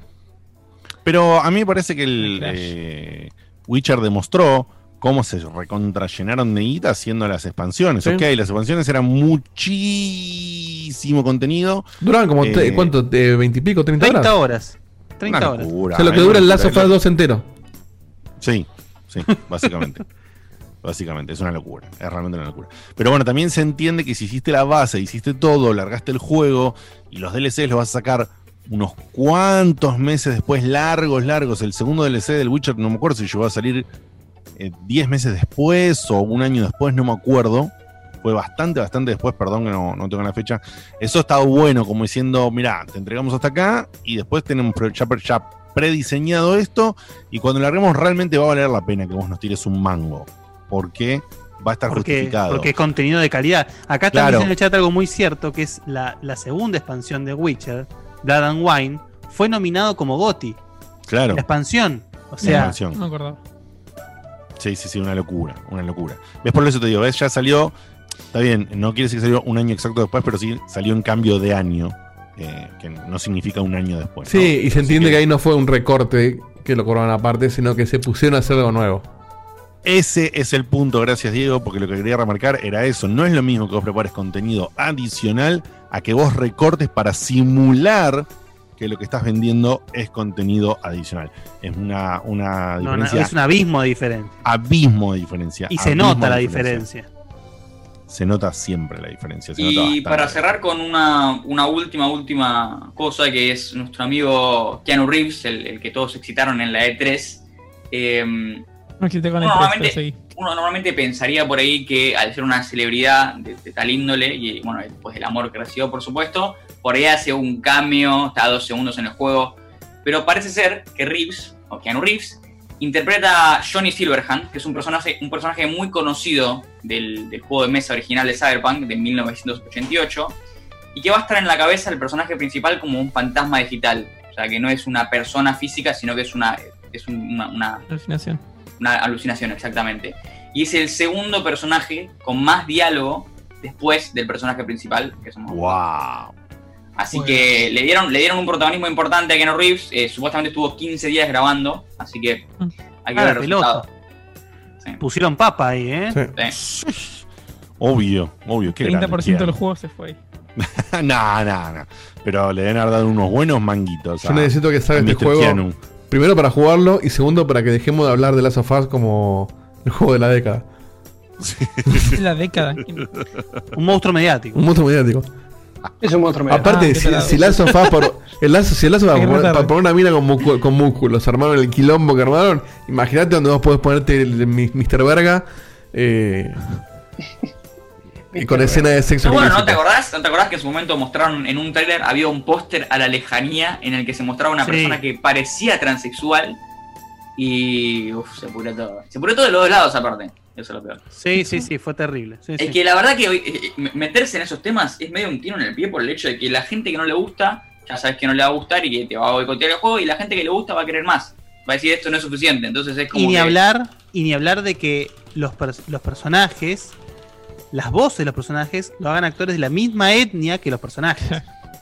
Sí, Ah, sí, No, eso- eso es una regla. eso hoy. Ojo con eso, ¿eh? eso tiene que pasar. La minita, porque- la minita de Bojack Horseman que pidió disculpas Eso es una por estupidez, eh, por haber favor. interpretado Es una a estupidez una muy grande. asiática. Tiene nada que ver es una estupidez Qué. No, vos darle la voz a, a una asiática. Vos imaginate lo dolido que está el actor de voz de Motaro, que no es un centauro. Era muy caro el escenario, de verdad. Pero posta que. eh, que es, bueno, es una charla al pedo ya, pero que, que estemos llegando a ese extremo donde la gente tiene que pedir disculpas por no tener los mismos rasgos que el personaje que interpreta. Es terrible. Es, ¿Sabes una- lo- es pasa. Diego? Es contradictorio al, al- al concepto de actuar. Actuar, exactamente. Sí. No, y también, si no puedes es- actuar un personaje negro, tampoco puedes escribir un personaje negro. Menos todavía, de hecho. Claro, porque no entendés. No, Claro. no, no entendés, vos sos un boludo. Pero sí puede ser al Sí. revés, ojo, ¿eh? Igual te- tenés la crisis eh, de, de- de raza más grande que te puedas imaginar en la cuna del entretenimiento. O sea, es, es- Era dado que esto iba a pasar. No, tenés redes sociales y gente aburrida. Que es... Claro, hay una red, hay una red Y de además pedofilia. eso, y además hay una red de pedofilia, pero es importante que la gente haga la voz de la etnia de su personaje. O sea, Claro, es verdad, Vamos. Silva, vos tenés que, lo dice bien. Vos tenés que disculparte por todas las imitaciones que hiciste. exacto. Para, a ver, ¿a quién Porque no, sos, por- porque no sos un No líder sos de recursos humanos que es el. Claro. Claro, es verdad. no sos un fontanero. No soy un fontanero. Un fontanero, aparte, boludo. bueno, eh, Marquito, ¿hasta acá llegamos con la info? Ya, ya, esto es más o menos todo lo que me pareció relevante, importante que sabemos hasta ahora sobre el juego y los anuncios nuevos, por supuesto. Y asumo que en un par de semanas ya dijeron que iba a haber un evento nuevo, así que hay que ver si ahí nos traen algo relevan- relevante para que podamos hablar de vuelta o si va a ser un poquito más de lo mismo, un poquito más de gameplay que no, por ahí no tiene A relevancia. mí, a mí no sé qué le pareció a ustedes, pero yo lo siento el juego un toque crocante. ¿En qué Eh, sentido? Pero anda a jugar al Skate 44. Pelotudo, pelotudo. En cuanto, 44 no, en cuanto a optimización de 2028. Yo lo digo, lo digo en cuanto a optimización. Bueno, yo le digo, Eh, sí, me acordé de vos porque hoy leí una nota de que decían que la demo que estaban corriendo, no sé si en este evento o qué, estaba corriendo en 1080 con una 2080 Ti. O sea, la, ¿Ves? la placa, prácticamente la placa más poderosa de consumidor que hay. Y decían como que cada tanto frameaba, como que le falta todavía optimización. Que entiendo que por eso lo trazaron también, ¿no? Pero para, ¿en qué sentido crocante? ¿En, en, En el sentido que, bueno, mira- o simplemente gráficamente? No, no, no, no.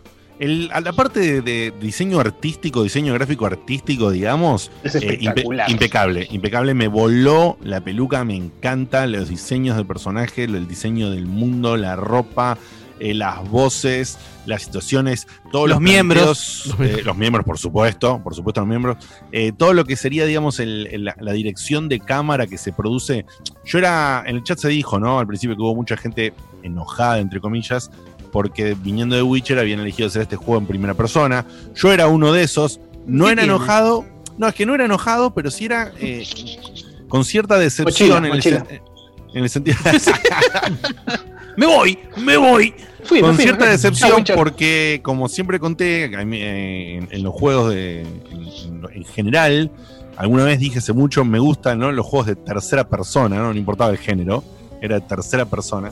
Pero posta es porque me, me copa justamente si le compras ropita al personaje. Me gusta jugar a las Barbies en los videojuegos, ya lo dije más de una vez, de diferentes formas. Entonces, justamente, eh, me Pero se la ves molestaba en el menú la ropita. Y pero eso no me gusta, Distinto. justamente. Ahí es re distinto. Algo que me copaba del Witcher era, después que le ponían toda la ropita en el menú, salir y verle la ropita puesta. O sea, hacía capturas Sí, todo el tiempo. Cambiarte el pelo, la barba. Ha habido una También- noticia, sí, noticia. o sea, Nene grande se queja de que no puede ver la ropita de su personaje en Cyberpunk 2077. Exactamente. Nene grande. Nene grande, sí. Eh, entonces, la verdad es que me molestaba por ese sentido. Por supuesto que no iba a bardear al juego de manera categórica al respecto, pero sí era algo que a mí me desilusionaba por mi gusto personal y entiendo que hay un montón de gente que le pasa lo mismo que a mí. Eh, no por eso voy a salir a decir pelotudeces en internet, ah, cambien el juego por mí y taradeces o a armar ¿no? un- una de estas páginas donde hay firmas para que Sí. cambien la tercera Sí, persona, sí, ¿no? Claro, Sí, sí, sí. Sí, sí. Porque Entonces, bueno. es re posible, ¿no? Sí. Claro. Que de repente Eh, ahora. Y bueno, si Sí, llamaron a o sea, Sony. tercera eh. Pero después, como yo le decía por ese lado, por el lado estético, de ver la ropa, ver caminar a mi personaje y todo esto, al ver más, eh, más sobre el juego y ver justamente lo que quiero decir, la, la- la dirección de cámara que tiene el juego con respecto a cómo, cómo la inmersión que te genera, cómo se sientan en las sillas estas donde les tunean el chip o lo hacen entrar en el modo este del... del ¿Cómo del te saludan los personajes? de saber cómo te saludan los personajes, cómo te habla, las distancias que vos tenés, la- eh, genera una inmersión, genera una Es que inmersión que justamente para realmente... mí, para mí, o sea, yo no tengo ningún tipo de problema con los, los RPGs en primera o tercera persona, pero justamente la experiencia es muy diferente. Es decir, si yo estoy jugando al Witcher 3, yo estoy jugando a ser Geralt. O sea, yo estoy roleando a Geralt. Ahora, si yo estoy jugando Cyberpunk, yo soy, soy yo en, Night City. Ciberguilla. ¿Entendés? Sí. O, o sea, me parece que la experiencia Sí, es muy diferente. ¿Estás roleando un personaje creado por vos o estás rolea- roleando un personaje Que ya está predefinido Claro. que ya está hecho y que, por ejemplo, vos sabés que a ese personaje vos le querés que quede con Tris o con Jennifer o lo que sea. En cambio, en Cyberpunk has tomado las decisiones que vos tomarías Claro, situación, no la que Geralt tomaría.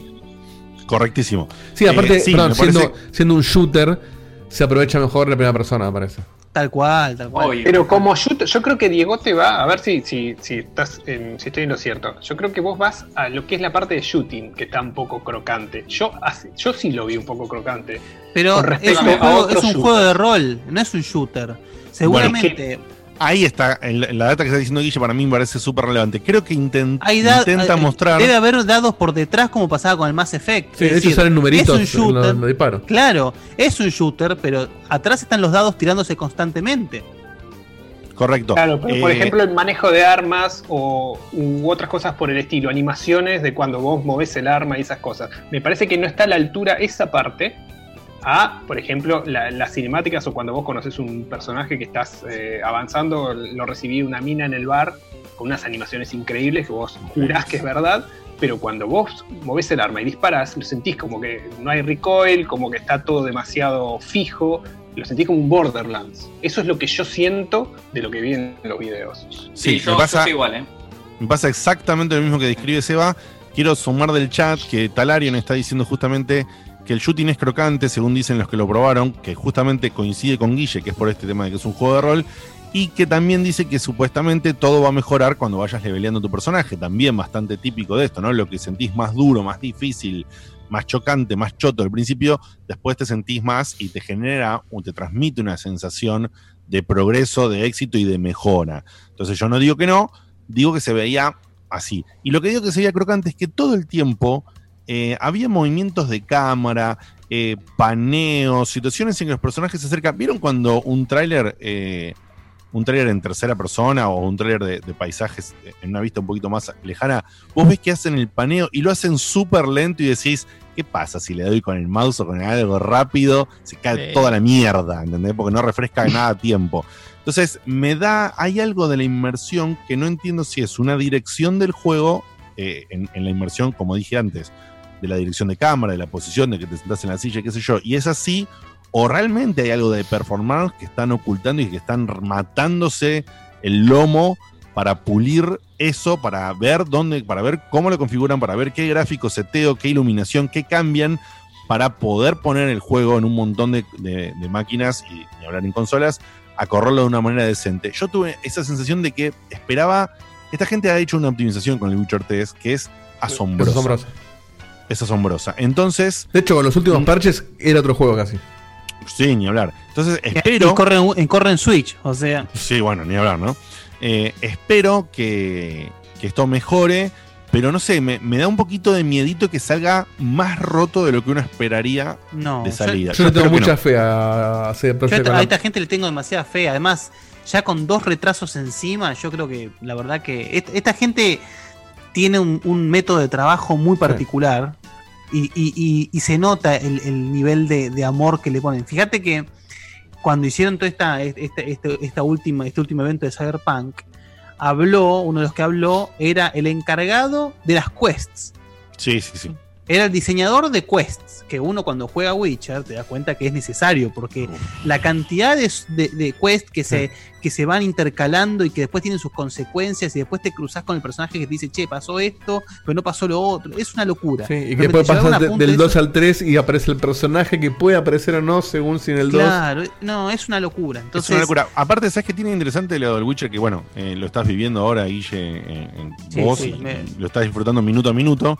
Es que incluso cuando te das cuenta que ponele, no sé, que estás haciendo la décima sidequest chiquita en un mismo formato que otras nueve que hiciste antes, así todo, aunque en el formato te das cuenta, está toda llena de pequeñas cositas en el medio. que la hace que hace- única. que, que la, hace que la sientas diferente. Y eso Sí. es maravilloso. Es maravilloso. Me refiero, cualquier juego agarra y dice, bueno, eh, en la misión del tipo, encontrar el mapita del tesoro, bueno, lo buscas en un área, pones una escana acá, agarras el papelito, el papelito siempre es el mismo, se lo llevas al personaje, el personaje dice, bueno, ahora que tenés el mapita del tesoro, eh, anda, camina con esta dirección y podés agarrar la piedra roja, la azul o la verde. Y es siempre lo mismo. El Witcher logra que, que vos vas y bueno, el mapa no es el mismo mapa que habías visto antes. Ahora el mapa de buscar el tesoro en realidad está escrito en una piedra. Como está escrito en una piedra, tenés que ponerlo a la luz del sol para que se refleje no sé qué poronga. Entonces, en base a eso, armas un camino y vas rastreando las huellas del último carro que pasó por no sé dónde. Y después llegas y es agarrar el tesoro. Pero la otra misión, que era de agarrar el tesoro, era encontrando un papel. Y la otra misión de agarrar el tesoro era encontrar un medallón que estaba en un cofre abajo del agua.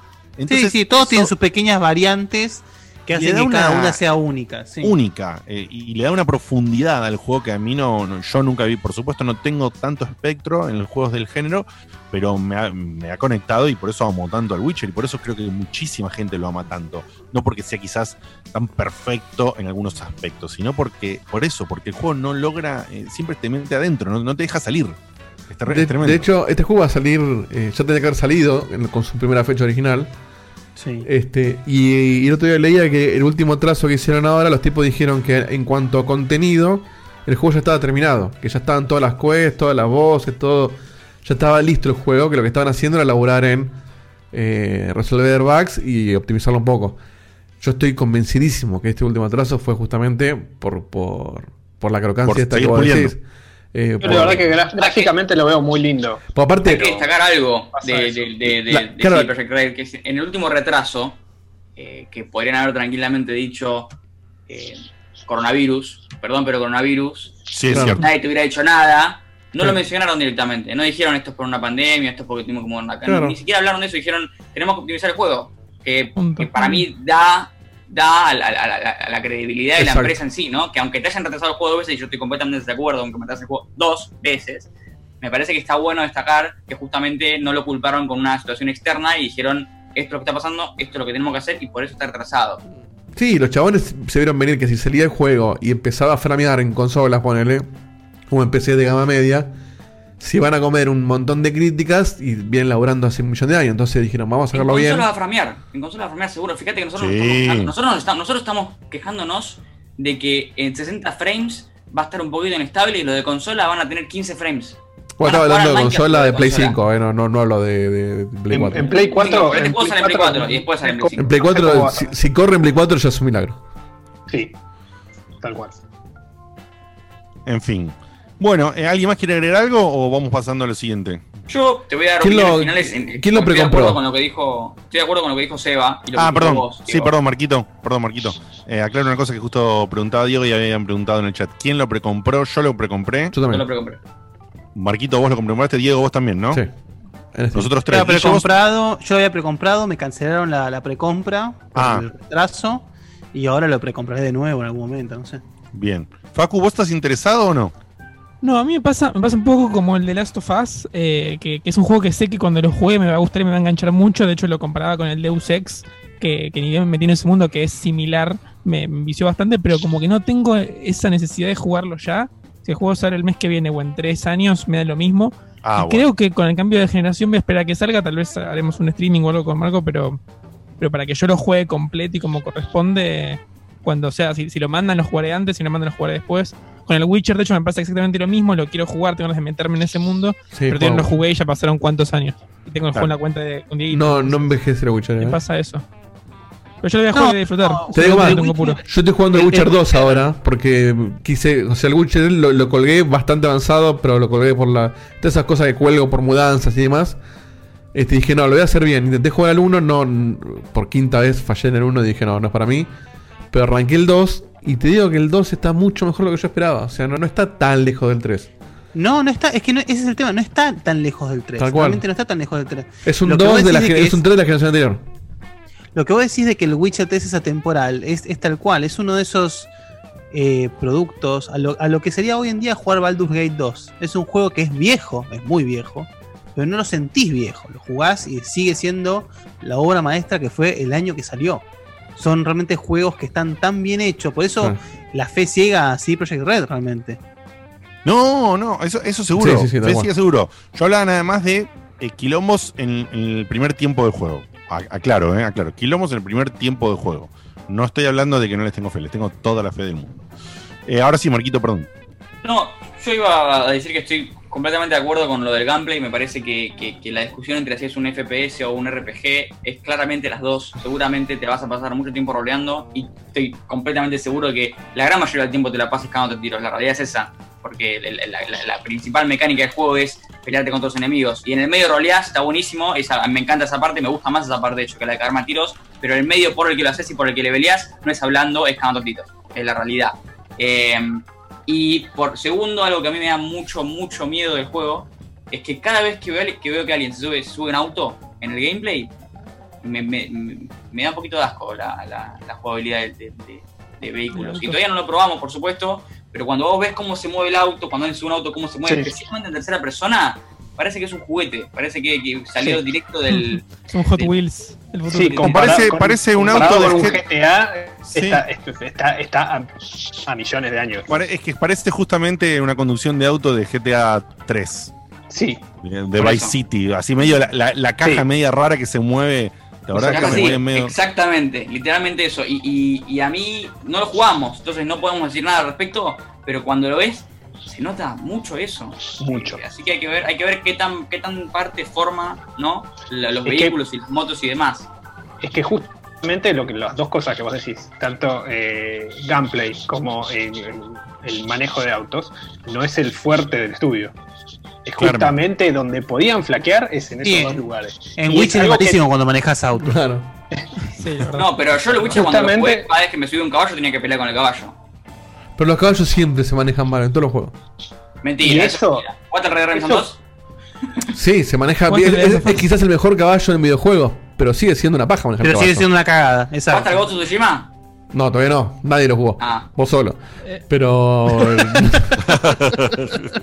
pero por eso, incluso si ponele que Tsushima revolucione los caballos, hasta el día de hoy, ningún caballo es, uy, qué placer manejar el caballo. A lo sumo es, este caballo no es una paja. El caballo el del. caballo tiene sentido porque está vivo, ponele. Y El caballo de los Assassin's Creed- Está bueno y ¿qué más crees? El tema es el auto. Bueno, el es caballo del Breath of the Wild no estaba mal. Está muy bien el caballo de Breath of the Wild. Sí. Sí, sí. Yo- De los lo mejorcitos, voy los con- mejorcitos, seguro. Yo lo que voy con estas dos cosas es que esto no puede cambiar. O sea, esto no va a cambiar en cinco No, meses. por supuesto. O sea, lo que vos ya viste y no te gustó, te pareció crocante. No, ojo, lo de la El- conducción podría pulirse en cinco meses. Yo- yo Sí, estoy con es cambiar valores. Sí. Lo de la conducción en particular casi- sí podría cambiar en cinco meses. De hecho, te digo más, Seba, un dato, un dato que, que es curioso. En el Witcher 3 llegó un momento, o sea, ya con el juego salido, uno de los tantos parches que hicieron, que cambiaron el control de Geralt para que sea un poco más eh, fluido y vos podías elegir si querías el control Legacy o el control nuevo. Así es. O sea, tunearon la forma en la que Geralt caminaba porque sé que a alguno le pareció medio tosco. Era como más Era realista. tosco. Era, como más realista Era el primer como Eh, que era, o sea, digamos, girar de la forma- golpe. Sí, sí. Es muy loco porque yo al final me quejaba de eso y después me acostumbré y después cuando pusieron la otra opción de control me volví a quedar con la original. Claro. Eh, tiene también, son eso, tiene esa magia a veces de esos, esos, esos sistemas de control que no son de lo mejor al principio, eh, pero cuando te acostumbras es como que no lo sentís tan mal. Pero es cierto que siguen teniendo, el Witcher tenía el mismo problema que tiene Red, Redem- Red, Red Redemption, tanto el 1 como el 2, como los GTA. El GTA 5 lo tiene mucho mejor para mí que el Red, de, el Red Dead 2. El Red Dead 2 vuelve a tener para mí algunas cositas de esas de que cuando estás con el personaje y te metes adentro del negocio, ¿viste? Sí. El personaje se queda medio ahí, te con chocaste con la, te chocaste con la escalera y estás así, y vas a, a- y te parás para el menú y es para, no, para, no, para, y aquí Sí. está. Eh, eh, sigue teniendo esas cosas y bueno, este juego por ahí va a tener esas cosas en, el, en la conducción y bueno, va a ser un detalle que no, no va a hacer al juego. Yo, eso sí, no esperaba, o yo por lo menos nunca esperé de lo que se vio, de que la conducción sea como un fuerte del juego. Ahora veremos qué va a pasar, pero no lo considero nunca un fuerte, sino más un sistema de traslado, un sistema de, de por ahí de alguna persecución, alguna misión armadita para la conducción, pero que las que están muy scripteaditas, entonces, viste, el pife de la conducción no es tan importante. eh, pero veremos, veremos qué, qué para por ese. Para los acuerdo, lo que. único que no quería es que tome protagonismo y mostraron bastante de, de autos. Eso es lo que Sí, me es sorprendió. No es que tomó un, un- un pano secundario. eh, Es cierto. Mostraron bastante. Para los que lo van a jugar en PC, joystick o mouse. No, boludo. No, yo joystick.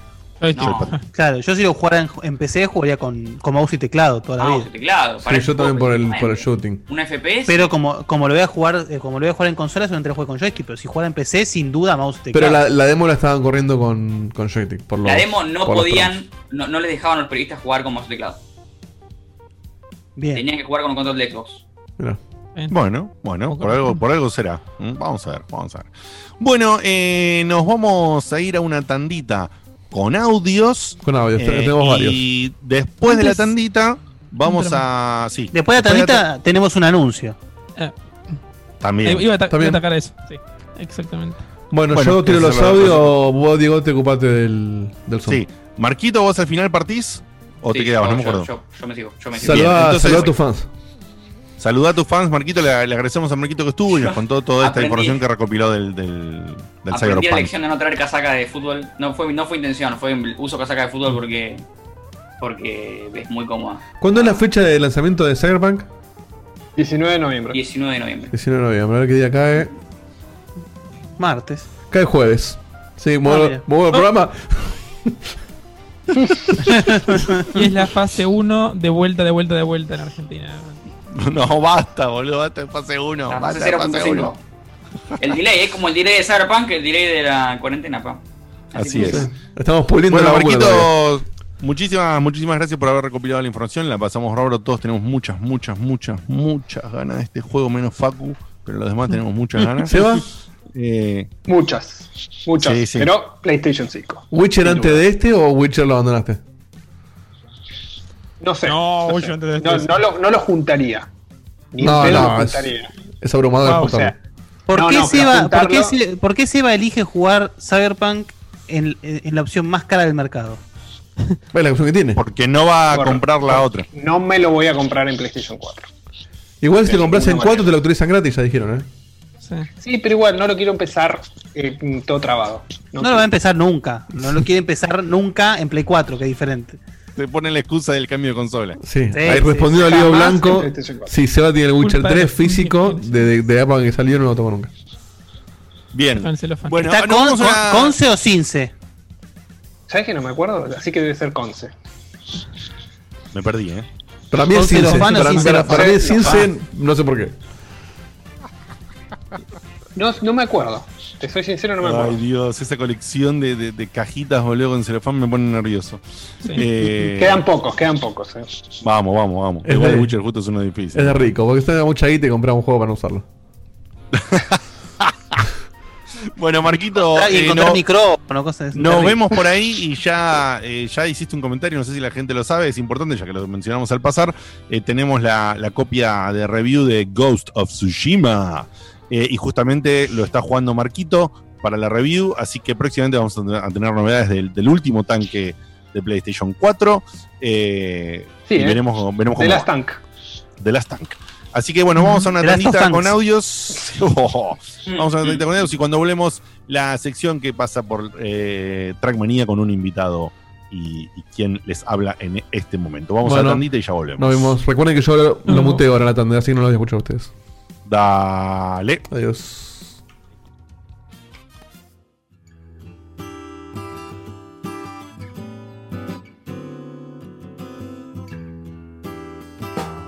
Hola muchachos, ¿cómo andan?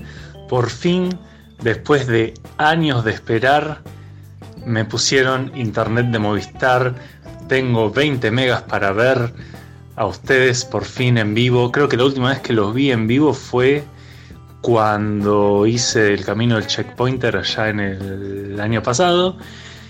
Y nada, bueno, quiero aprovechar que los estoy viendo en vivo y quería eh, consultarles o pedirles una opinión a ustedes acerca de una cosa que, que estuve notando estos días. Eh, ¿Qué opinan ustedes de que ahora la gente eh, de otro ámbito eh, se está uniendo masivamente a estas nuevas redes sociales? Por ejemplo, el otro día vi que el Kun Agüero está haciendo streamings de Twitch. Y bueno, eh, algunos sabrán que yo hago muchos TikToks o hacía TikToks y estoy en TikTok. Y noté que en TikTok hay muchísimas eh, celebridades argentinas. No sé, el otro día había visto a Rodolfo Barili, eh, Soledad Pastoruti. Hay muchos hijos de famosos también en TikTok. Y creo que estaba la hija de la Nata, que incluso la Nata estuvo en un TikTok de la hija de la Nata. sí, de la Nata. Y no sé, ¿ustedes qué opinan de, eso? No sé. Saludos chicos. Buenas muchachos, acá Santi Ro del HQ, les mando un abrazo grande jugando al, al Pac-Man. Mientras los miro. La verdad que, bueno, ya, les conté que tengo problemitas y me enganché de vuelta con este juego. Y ya que salió la expansión hace poco. Y bueno, como no la van a tocar en el, en el programa, les hago una breve reseña. La verdad que está correcta, discreta. Eh, le falta un poco de contenido, medio vagonetas los de Game Freak, aunque ya sabemos que son así. Y lo mejor es que la Wild Area, la zona salvaje, está mucho más este, interesante y, y variada que el juego anterior, que el juego base, digamos. Y lo flojo es que tenés, no sé, seis peleas con entrenadores con suerte. Y agregaron 100 Pokémon nuevos. La verdad que pueden ir agregando más. Este, pero bueno, sacando eso y que también está medio flojo el, el nivelado de los enemigos cuando entras. Eh, pues si quieres arrancar de cero no puedes, te vienen todos nivel 60 si pasas de todo el juego. Y si bajas arrancado al mismo tiempo, está en un nivel bajo y podés pasar fácil, digamos. Así que bueno, y esperando este que salga, que salga el Gozo Tsushima y el, y el Paper Mario, así que estaremos ahí atentos. Un abrazo. Hola chicos, buenas noches. Saludos desde Chaco. Les cuento que cuando finalizó la temporada anterior, empecé a escuchar a los mogólicos de rayos catódicos y reconozco que los dejé un poco tirados y abandonados. Ahora he vuelto a Checkpoint, mi primer amor en el podcast. Y nada, si esto de rayos no tiene nada que hacer, que vuelvan a su casa, no sirven para mierda. Eh, Castor hijo de puta. Y nada, los había extrañado mucho. Qué lindo verlos separados pero juntos. Gracias al bendito y odiado Zoom. Les mando un beso. Eric desde el Chaco. Bueno muchachos, acá Joel de Blanca. Estamos acá jugando con Gaby mientras escuchamos el programa, así que un abrazo grande. Y a todos los que nos entraron a jugar al Overwatch, lo estamos esperando. Hola, Checkpoint. ¿Qué tal, Co? Che, si me pudieran decir cuál es la banda sonora de cualquier juego que más, más, más les gusta de todas, ¿cuál sería? Eh, la mía sería, por ejemplo, la del Horizon Zero Dawn. Les pregunto porque estoy estudiando música en mis tiempos libres y eh, estoy buscando ideas de qué bandas sonoras, de qué canciones analizar para, bueno, para continuar el estudio. Les mando un abrazo grande y gracias. Checkpointer, saludos y Santiago de Córdoba. Te quería consultar chicos, ahora que vuelven a espacio 1, ¿dónde va a ser el campeonato de polo? O si no va a haber y van a hacer algo de cricket, cualquier cosa avisen. Y también le quería preguntar a Diegote si ya reventó el límite de la tarjeta de crédito con, las, con el sale de Steam o tranqui, está moderando. Muy buen programa chicos, un saludo. ¿Cómo andan chicos? Espero que anden bien. Eh, ¿Qué pinta tiene el Cyberpunk? Desde ese primer tráiler con la canción electrónica que sonaba atrás me volvió loco y la verdad que se ve hermoso.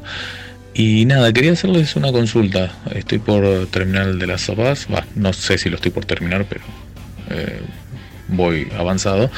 Una vez que lo termine, voy a poner una pausa en los juegos de, de ahora y quería ponerme al día con muchos juegos viejos eh, y sobre todo con las aventuras gráficas de LucasArts. Siempre fui muy fanático de, de el laburo y la personalidad de Tim Schafer y Ron Gilbert, pero nunca tuve la compu adecuada para jugar las aventuras gráficas. Y cuando ya la tuve, eh, la verdad que eh, ya había pasado como ese momento y me puse a jugar otros juegos. Quería saber si podían hacerme un listado eh, de, de cuáles son las mejores como para empezar y después ir agarrándole el gusto.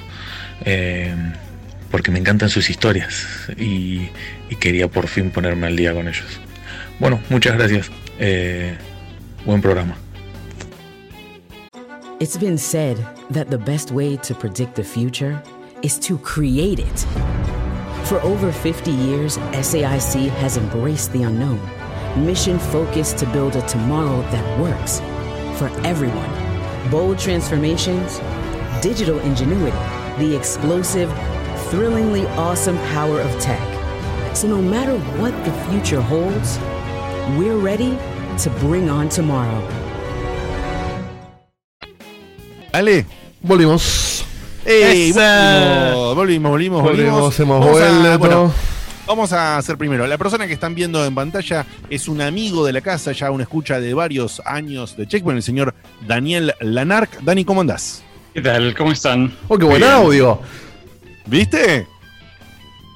Y pues Hablé el un Dieguito poquito- ca- cambió el micrófono, ¿no? Como se Sí, no como se Dani, Dani, decile a Dieguito algo así como: eh, Dieguito, gracias por aceptarme en el Zoom, así con voz como armada.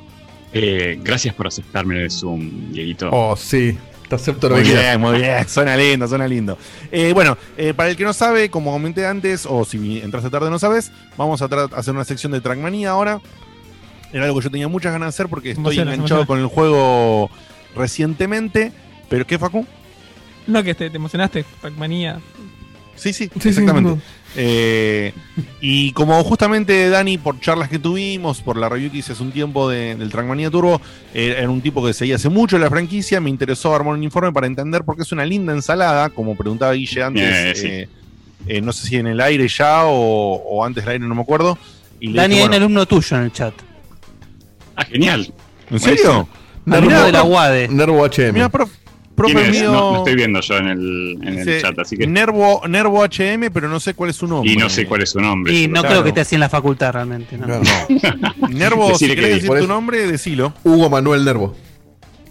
¿En serio? ¿Te No, pasó no el sé. nombre? No sé, pero digo Nervo HM. Pero tú-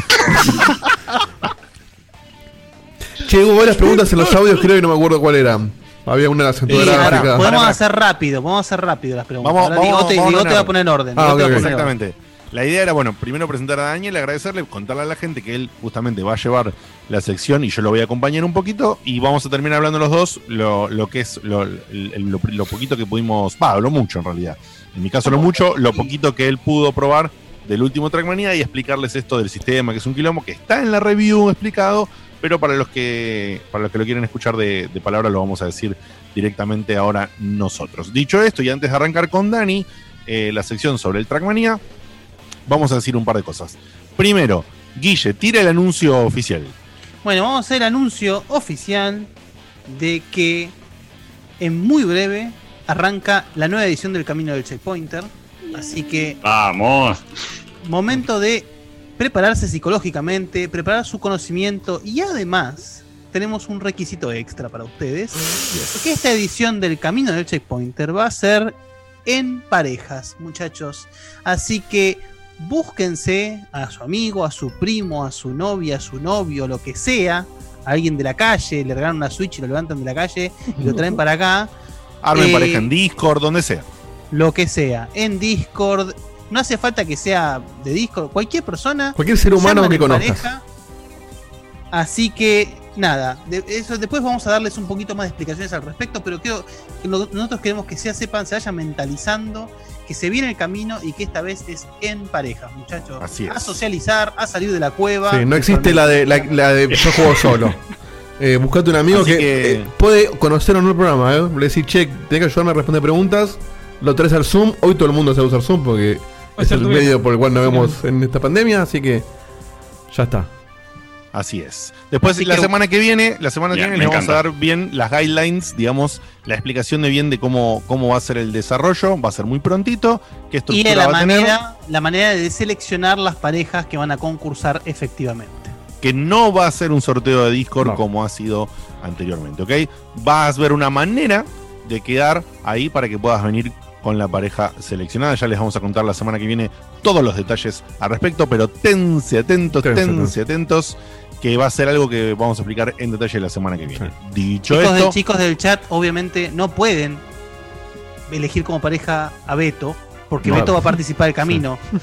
No sean cabeza de nalga. O sea, ya van como tres personas que le preguntan a Beto si puede estar, si puede ser su pareja. No.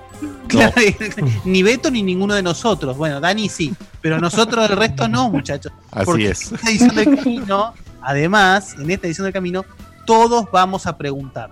Claro. Así ¡Oh! Sí. Muchachos, bueno. a estudiar, ¿eh? porque acá ahora se- ya saben que se viene de qué color es la cicatriz de God of War, Sí. quién es el cuarto de la derecha del, virtua, del Virtua Fighter, Virtua Tennis, Virtua Soccer, todo, ¿sí? Todos los virtuales. ¿Quién ganó más Grand Slams hasta 2001?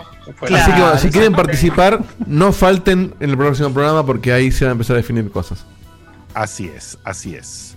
Eh, dicho esto, Facu, ¿qué íbamos a agregar? Que no me acuerdo. Dicho esto, tres tragos nos vamos ya. Eh, no, no, lo que han preguntado en el, en el audio, eso. Ah, de los... sí, sí. Dale. No, justo bueno, no respondemos siempre todos los audios que ponen en el corte, pero habían preguntado por, por estos streamings que hace la gente famosa y demás. ¿Qué Ah, los opinábamos? Y yo solamente. Son quería preguntas raras. Porque, pues también lo comentaron en Rayos otro día que había un jugador de fútbol que yo no me acuerdo el nombre que estaba haciendo Agüero. streamings. El Kun, Agüero. boludo. El Kun Agüero. Y ahí se Jugador ven de muchas, fútbol. muchas Uno que, estuvo, uno que estuvo un par de años en la selección, creo que. Ah, ¿Saben saben? mi interés por el fútbol es nulo. Eh, mi interés por el fútbol es Sí, sí. menos 100, pero sé quién es el Kun Agüero, boludo. De hecho, jugó hasta el último mundial, inclusive, no, no es que de la- del Claro. 78. Wow, cada dato que me decían se me Claro. interesa más que el anterior. Estamos hablando de, de Burruchaga, es el Kun Agüero. tú- No te estoy diciendo el defensor que estuvo de reemplazo tres meses en las eliminatorias, boludo. Te estoy hablando de Kun Agüero, boludo. Bueno, cuestión que. Bueno, dale, dale. que muchas celebridades que están haciendo streamings y a mí me parece que, que es como un, un tema de doble, de doble filo en el sentido de que me gusta la idea porque obviamente todos tienen que reinventarse de alguna forma y mientras más imagen ahora, más la puedes capitalizar después y ponerle que conseguís algo y algo tenés que vivir y todo eso. Pero me parece interesante que gente como el Kun justamente, que lo conozco tanto, haga algo y podría hacer un paralelismo con, con, con- su vida como futbolista y cómo eso lo traslada a la campaña del FIFA, ¿entendés? Pero después tenés cada persona que, como decía Bastian en, en el audio, que va empezando a hacer lo suyo y que tal vez queda un poco desordenado. Creo que ahí está un poco la dualidad de que está bueno que se hagan estas cosas, pero tienen que estar hechas con un poco de conciencia y un poquito mínimo de proyección para, ¿En serio vos para estás que diciendo que, te- te- ¿En serio te diciendo que no hay que hacer streams desordenados? ¿A nosotros? No, pero no es lo mismo. nos- Nosotros ya hacemos Es streams, una- nosotros no, Pero- por una locura. Pero hace 10 Es años lo estamos locura. haciendo y siguen siendo desordenados a veces incluso. O sea, yo al, al no, revés. pero creo que se refiere, creo que se refiere a que lo hacen extremadamente casual. Yo vi un rato, por ejemplo, del Kun, y hubo, por ejemplo, uno que lo vi un ratito y, y el chabón lo llevaba muy bien, y era muy divertido, y hubo después vi otro. Y, eran- y fueron durante cinco minutos que me pegué el embole de mi vida. Sí. Porque el chabón estaba haciendo, eh, bueno, eh, decime, y veías por que favor. iba a cliquear. una- Pero es como Decime, todo. por favor, que, que el streaming del Kun se llama Se armó la gorda. Ay, qué hermoso. Es como todo, hay gente que va a tener un público que le va a gustar y gente que no. Y lo bueno que tiene, que es, lo, que- es por lo que la televisión se está muriendo un poco, es que cualquier boludo tiene la posibilidad de hacer algo fácilmente y tener su Qué espacio. boludo, Dios, qué, qué ofensivo. De hecho, nosotros somos eso- parte de esos queridos boludos que agarran y dicen, che, quiero Eh, hacer pero algo. Con 10 años los boludos. Somos, somos boludos viejos que cuentan chistes, viejo. Y ahí, y ahí está la, la, Hace 10 años, boludo, que la- cuenta. la ley del libre mercado que tanto le gusta a los libertarios, que es que si lo tuyo está bueno y gusta, te va a ir bien, y si no, y si no está bueno o no gusta, te va a ir mal. No es que tenés que ser millonario para pagarte un estudio de televisión. Lo, lo haces en tu casa, como nosotros acá, y, y puede estar buenísimo, no, y que, que sea famoso o no famoso me parece que es irrelevante. No, sí es pero, cierto que el. Kun hace un stream y va a tener millones de personas y nosotros vamos a tener 150. Pero, la realidad supuesto. es que el oyente preguntaba por, no sé, la hija de la nata, la nata, no sé qué. Eh, sí, con tanto tiempo al pedo y tanta gente que está en su casa, qué sé yo, la gente que, que quiere probar algo y más si, si, si tiene algún grupo de seguidores, prueba a ver qué onda, hacer un stream de algo. En el caso de del Kun Agüero creo que empezó para, para jugar eh. FIFA y jugar con Messi en, en algún momento, creo que lo hizo. Eh, así que, qué sé yo, o sea, incluso gente que es muy dura para, para, para estar en un, en un video se, se puede poner a hacerlo y... Yo prefiero que lo hagan ahí en internet y no en la televisión donde el espacio es, limitado y también, llega a todo el mundo eh, a la fuerza. digamos, si bien no, no, no es para extendernos en, en exceso en esto, me parece que también es cierto que tenés que. eh, la gente sabe que va a ver al Kun Agüero. O sea, no va a sentarse a que le explique. Bueno, sí, pero la gente que lo va a seguir no va a sentarse a que le hagan una exposición como le hace Guille Baldovino de la historia del Mortal Kombat, ¿entendés? Y si el chabón la quiere hacer, bueno, él verá. Pero, digamos, la gente que va a consumir el producto de él no va buscando información precisa de videojuegos por fanáticos de videojuegos. Va a haber otra cosa, ¿entendés? Va a ver al tipo, va a ver a su ídolo del fútbol o a, a ver qué hace, a ver cómo boludea, a ver los amigos con los que juega y etcétera, digamos. Y es otro- una forma, es una forma de empatizar con la gente que después te eh, da un like o te recaga matando en redes sociales. Eso es Ah, una sí, por supuesto. Sí, sí, es Ya Rayo lo demostró. No, la gente no mira cosas por el contenido, lo mira por la gente que está. Exactamente. Es así. Bueno, eh, dicho esto, ¿quedaba algo más? Trago. O... Sí, lo de la OST. Ah, o Lost. Ah, Sí, yo, lo- yo digo que, que cada uno elija uno OST. Eh, Ese, la liga. ¿Cuál era la pregunta? ¿Cuál era el que.? ¿Cuál era Ah, eh, OST Era el pibe que estudiaba de música y quería usar OST. Ahí está. Claro, y había dicho que le había gustado mucho la. Tenemos la ese y OST las aventuras Horizon. gráficas. Sí. Ah, y las aventuras gráficas, perdón. Bueno, las aventuras gráficas es alguien que preguntó eh, con qué aventuras gráficas arrancar porque no las había podido jugar en su momento. O sea, más o menos la historia de mi vida es la que cuenta este muchacho con las aventuras gráficas.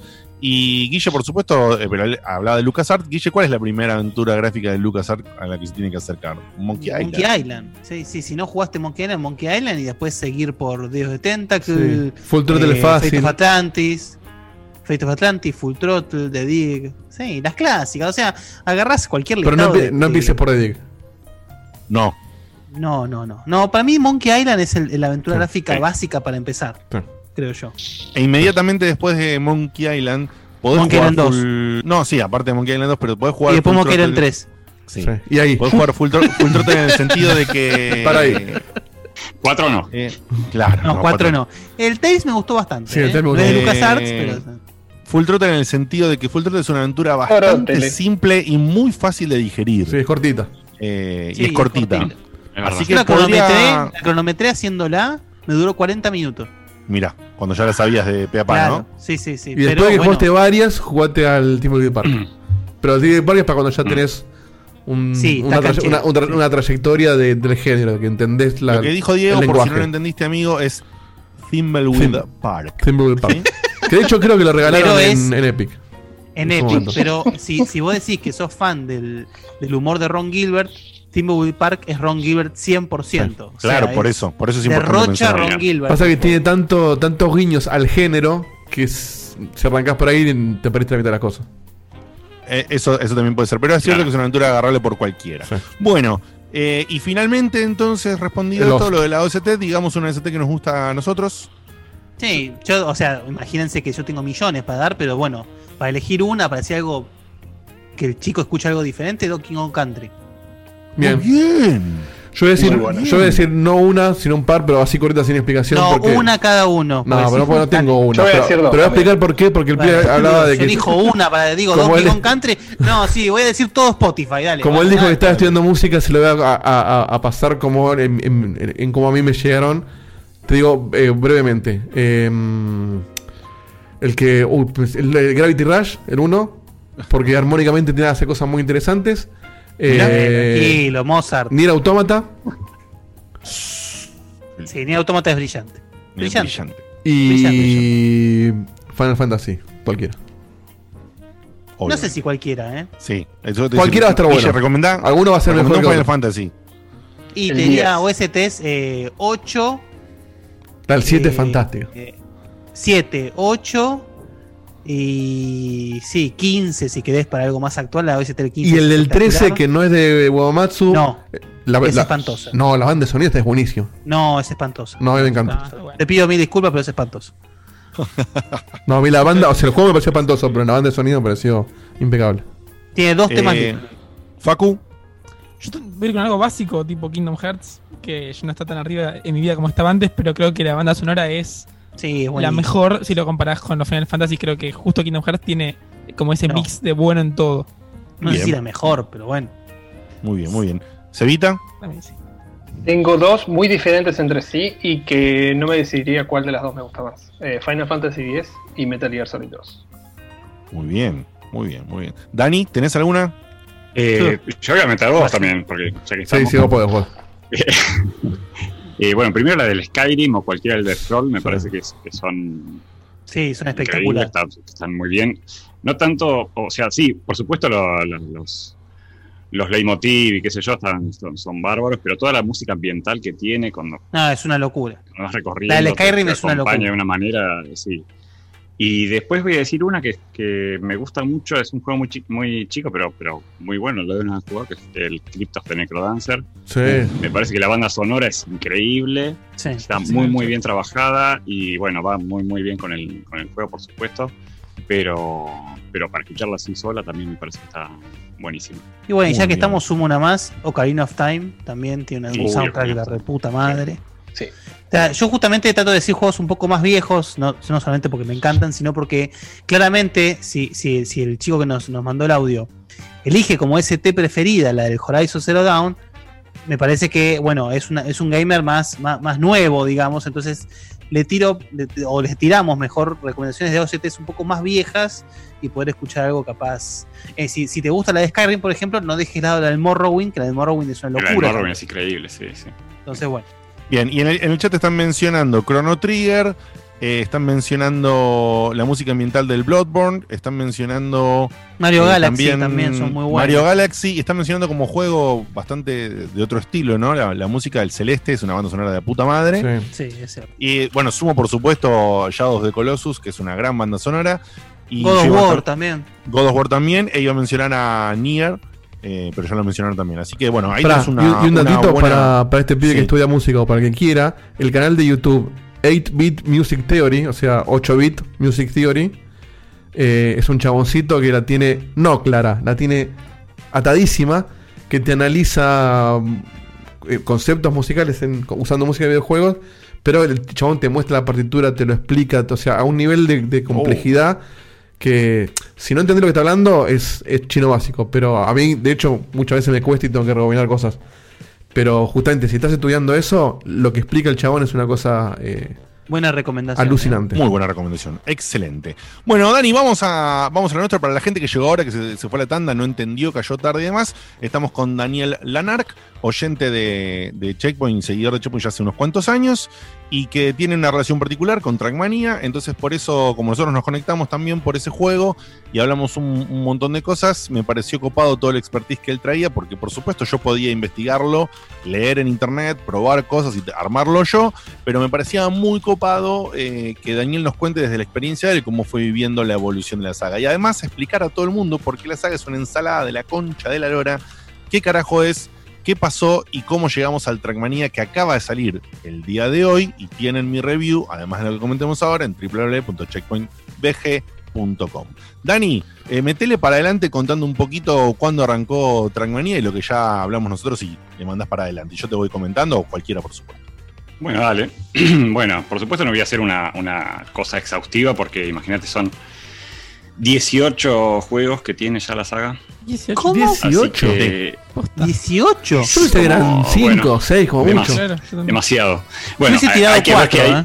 hay muchos que son eh, como re, no rema- eh, remakes, re, Reboots. no sé si decir remakes, reboots, eh, re- eh, qué sé yo, como expansiones, bueno. Después me jodían con la historia de Mortal extraño, Kombat. ¿eh? extraño. Sí, sí, sí. Es extraño. Esto no tiene historia, no tiene, claro, no tiene, no No. tiene historia narrativa en sí, porque es, bueno. Son autos. Es la manía por el track nomás. Sí, Primero voy a decir de qué se trata el juego. El juego es, eh, es un juego de carreras, podríamos decir, pero en realidad yo lo definiría más como un juego de plataformas con autos. Digamos, es una cosa así. Muy buena Eh, definición. Sí, está muy bien. Posta que sí, la verdad que sí. eh, porque son, son como pistas cortitas de entre 30, 20, 30 segundos a máximo un minuto y medio, dos minutos, eh, en las que hay que batir un récord, digamos. El Paco de Diegote.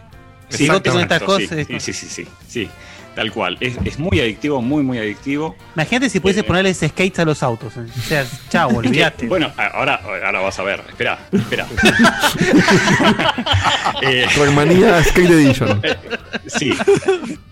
Eh, entonces el, el objetivo del juego es eh, batir récord con las, con las pistitas estas. Las pistas son, empiezan siendo sencillas, empiezan siendo una línea recta básicamente y se van poniendo más complejas a medida que avanzamos. Pero la complejidad no está dada nada más por, la, por un tipo de manejo como puede ser cualquier juego de, carreras, que son las, yo, las curvas o ciertos... Este, ciertos desniveles o lo que sea, sino que son eh, saltos completamente irreales para, para un auto. De hecho, los autos son tienen una física absolutamente i- irreal, no es eh, está muy muy lejos de ser un simulador. Bueno, perdón, acá eh, Alan Tomás lo, lo define muy bien como el simulador de Hot Wheels.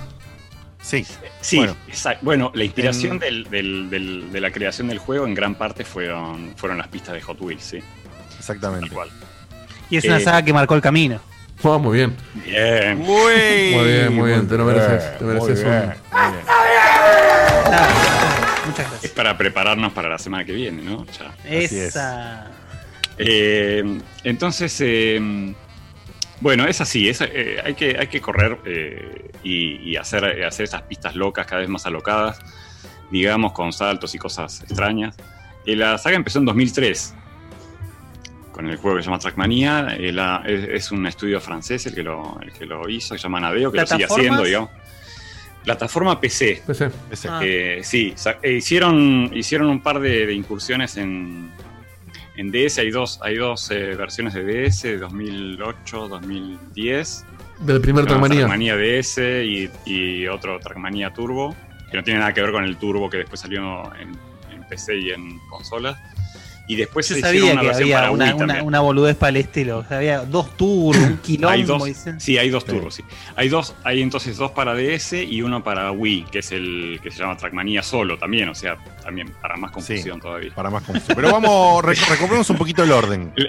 Entonces, eh, empezaron en PC en 2003, eh, una cosa muy chiquita eh, que tuvo prácticamente tuvo repercusión solo en, solo en Francia, que es donde es el estudio donde, que, que- que lo creó. Eh, y lo publicaba Focus Interactive. Ah. Y eh, después en 2004 hicieron, le- eh, hicieron como una. le sacaron una llamaba eh, Trackmania Power Up, que, que le agregaba un modo de juego y le agregaba. eh, o sea, mejoraron los gráficos y demás. Eh, todo esto pasaba, eh, eh, había como tres tipos de ambientes, de pistas, eran como muy fantasiosos. Uno, uno era una, como, como rampas este, de madera en, en- en Japón, con unas camionetitas que, que andaban así por, por la, por la nieve. Siempre Eh, jugando solo el juego, ¿no? Contra el reloj. Siempre solo, no. Empezó siendo. Empezó, empezó ya como multiplayer. Lo que pasa es que el multiplayer era o hot seat, o sea, en la misma compu. o, Claro, nunca dos autos en la pista. Nunca dos autos en la pista, pero con servidores que lo que hacían era registrar los récords de, Claro. la- de, las, de los jugadores. Pero después Ya en desde, la, Up de- desde la primera iteración podías ver el fantasma De esa gente, no, claro. en la segunda, en realidad. ¿En la segunda? Ah, podías. ahí está. Bueno, la pista que estamos viendo en el video no, se- no, no tiene sentido. Eh, Claro. ¿Cuál es, la que da no todas está- no sé qué estás pasando. Con, Sí, como está video. pasando la de. eh, ay, perdón. Es un video que está ciclando más La- evolución, entre claro. todos, La historia, evolución ah, de, todo- exacto, de todos perfecto. Trackmania. Buenísimo, Y está viendo buenísimo. justo, ¿viste el video ese que es del Nations de la pista ultra loca? Que es misión imposible hacerla. La última, gira- eh, Serie sí, sí. negra se llama. Ahí Sí. está, ahí está. sí. Hay, hay, no sé si vos dos, sos vos, Dani, que por ahí estás tocando la mesa o un escritorio o algo y se escucha un tuk tuk cada tanto. eh, Eh, o es no. alguno de nosotros. Fijémonos si alguien está tipo haciendo esto, miren. ¿Se entiende? Alguien está Ahí yo. un sonido por ahí. Pero bueno, listo. Dale, Dani. Eh, bueno, entonces después, después esto lo reciclaron. Lo que van haciendo en realidad es sacan una, una iteración nueva del juego y al momento que sacan una iteración nueva hacen una remake o una, una, una re- un reflote del anterior. Entonces en 2005 sacan otro que se llama eh, Trackmania Sunrise que le agrega unos ambientes, es como si fuera en la costa siempre, una cosa soleada, no sé, con gráficos mejorados. Entonces sacan una versión de lo- de del original que justamente lo llaman Trackmania Original con el engine del Sunrise. Ahí está, claro. En 2005. Después en 2006 sacan el Trackmania Nations, que es donde explota todo. ¿Por qué? Porque esta versión era primero gratis, segundo multiplayer full, o sea, se podía jugar online eh, por récords. Por supuesto, no, eh, los autos se pueden- juegan simultáneo, pero no, pero son como se atraviesan, digamos, no, no, no- Sí, sí, no hay sí. colisión, digamos. Claro. No hay, no- Eh, no hay colisión y aparte no hay eh, un, un sentido de start y finish simultáneo Claro, con exacto. el No, lote. jue- no jugás con el otro, sino que jugás a batir el récord nada más. O sea, estás jugando en simultáneo porque la pista tiene una, una duración determinada en el servidor y cuando se acaba, se termina y te, se te acabaron las oportunidades de batir el récord.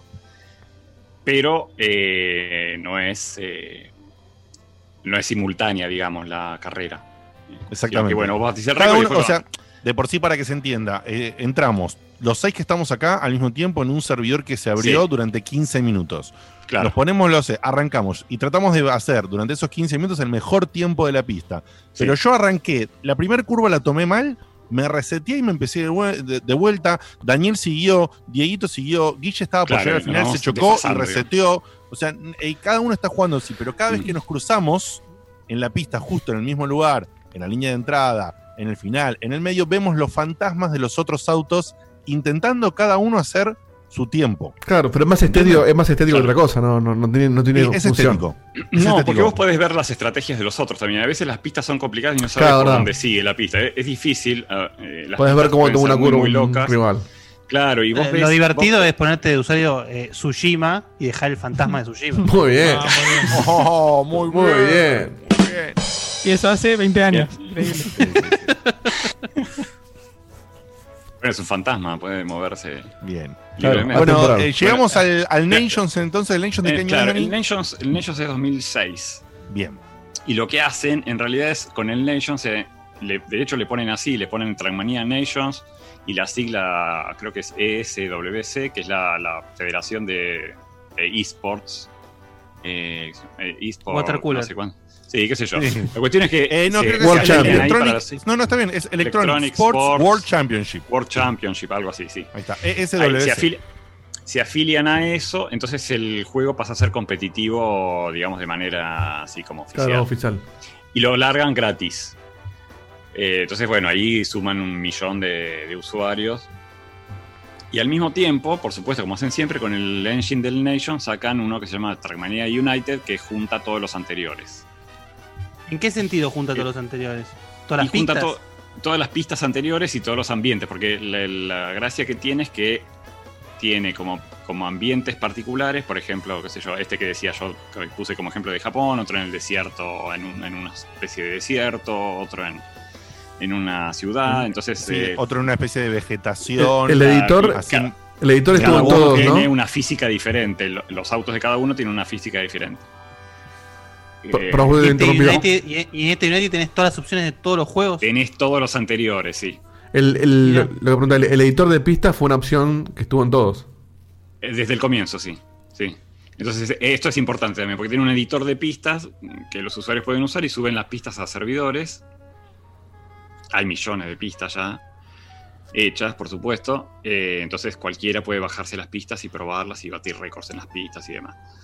Eh, entonces, hay, bueno, alrededor de eso se genera toda una comunidad, ¿no? Que se va gestando desde el comienzo. Eh, Todo esto entonces, estaba, le- los servidores estaban todos englobados en una red que se llamaba Mania Planet, ¿correcto? Sí, esto viene después. Esto, Ah, Mania Planet viene después. Eh, Mania Planet viene después con, con el tema. Sí. Con el tema Ubisoft. Bien. Pero ah, antes. Mania Planet arranca ya con Ubisoft. Sí. Ah, mira vos. Antes, antes era. eh, eh, igual está, eh, había un par de sitios. Bueno, en aquella época se manejaba por sitios web en realidad la comunidad. Claro. Eh, había servidores, vos te conectabas con el, con el juego a servidores, eh, pero las pistas, podías ir a buscar las pistas, skins y demás, las podías ir a buscar a sitios web y había cientos de sitios distintos porque cada, cada uno hacía su, su sitio, su comunidad, sus pistas, Claro. su qué sé yo, y te podías bajar ahí, incluso te podías bajar todo el paquete de las pistas oficiales de Nadeo. Era un y super, era un cualquier- super nicho de comunidad. Claro, te bajabas el archivo de la pista. A través de foros, de webs, eh, de, re- Sí, sí. de- de redes sociales cuando no estaban las redes sociales. O sea, te contactabas como podías, la gente montaba servidores, se Sí. hacían populares sitios para bajar. ¿Se entiende? Todo un sentimiento de nicho, de comunidad muy especial porque no había nada unificado por parte de la empresa, digamos.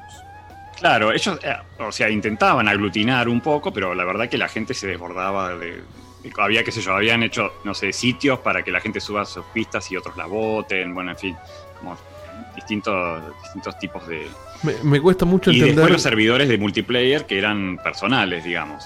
O sea, cada... eh, po- podés seguir entrando, incluso hay, hay, eh, cientos de servidores que están activos todavía porque, de hecho, dos años después de esto, del Nations, que era el, oficial, digamos, de campeonato, eh, hacen una, una reflote con, con mejoras gráficas y demás que lo llaman eh, Nation Forever y United Forever. Son la versión gratis que tiene una sola, una sola tipo de pista, que son las de Stadium, que después son las que van a derivar en el que tenemos ahora. Y, las, y el United Forever que junta todo, incluyendo al Nations, o sea, se, se come al Nations también. Bien. Digamos que para esa época el Nations era la versión gratis, que tenía un solo tipo de pistas, y el United Forever eran todos los tipos de pistas, incluyendo el Nations, y era pago. ¿eh? De hecho, se sigue vendiendo. El, el United Forever es como el estándar. ¿eh? Para los, O sea, para los o- viejos trackmaníacos es el estándar. Este, ¿Qué año estamos hablando de esta versión? 2008. 2008. Bueno, ya tiene 12 años. ¿no? Tiene 12 años, se ve viejo ya, pero la verdad que se sigue jugando y hay eh, miles, millones de personas que siguen jugando a ese. Hay servidores abiertos todavía que uno puede entrar y siguen activos. Es increíble la cantidad de gente que sigue jugando a eso. De hecho, en Steam está eh, la versión, esta versión, está el Nations que es gratis y está este otro United Forever que todavía se sigue vendiendo. Eh, Me cuesta mucho entender cómo algo tan grande y tan, tan popular como esto nunca le pusieron un modo para competir como un, no sé, como un juego normal de carreras donde tenés Porque posiciones. no sirve, Porque no es el concepto, en No, no, no, está clarísimo, digo, me, sorprende que nunca hayan intentado eso. Como Porque opción. no, no, no, no, el concepto es otro. Claro, eh, sí, por eso, por eso yo dije, por eso yo lo califiqué de platformer con autos. Porque la, la idea es, es una especie, de- vienen como el, como el Beat Trip Runner, ese, ese Sí. tipo de, de platformer runners, un poco así de batir récord, de llegar antes de ir pasando por checkpoints y bueno, ese, ese- esa es la idea, esa misma idea. Entonces, eh, de hecho, lo- tiene, tiene un, modo, porque a, medida que fue creciendo, le fueron agregando modos de juego, no, no es solamente batir récords en las pistas de tiempo, sino que tiene modo, uno que se llama modo plataforma, justamente, que son pistas muy, muy difíciles y que hay que tratar de hacerlas con el menos, menos cantidad de respawneo posible.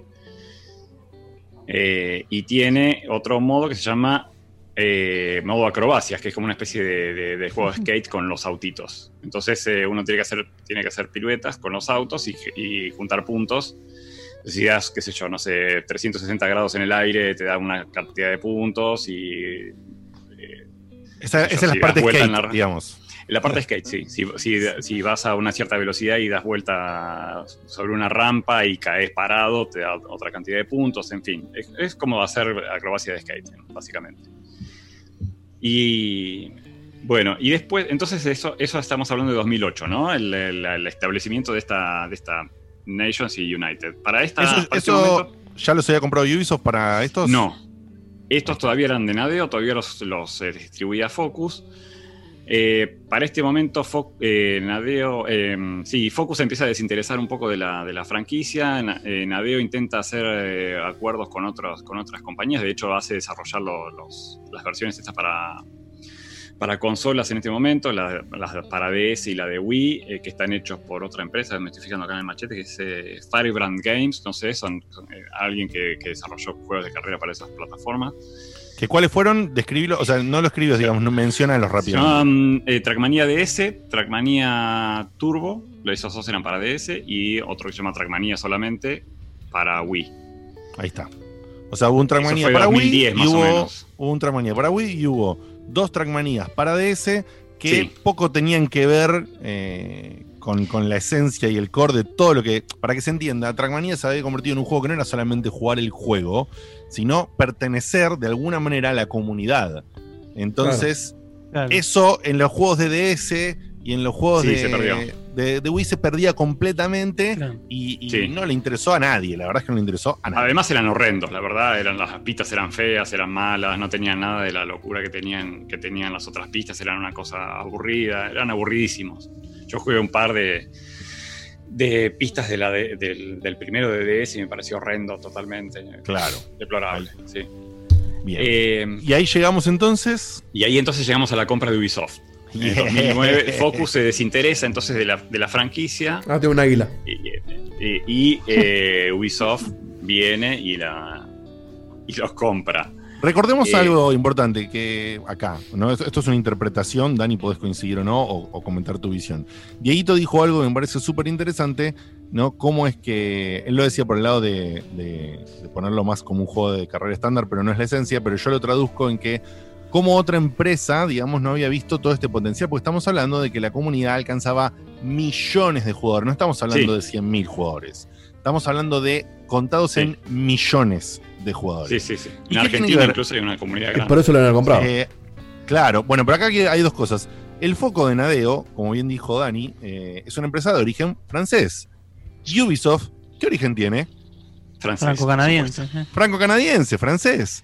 Entonces, ahí tenés como una empresa grande pudo poner el foco, porque el juego tenía una popularidad, una popularidad que mantiene a hoy día en el país. O sea, en Francia esta es una franquicia ultra conocida. Sí. Entonces ahí cuando Focus eh, pierde el interés, entre las búsquedas que hicieron, en un momento alguien en Ubisoft lo vio y dijo: Momento, momento. No, que dijo, Ojo, Sacre Focus es francesa también. ¿eh? Claro.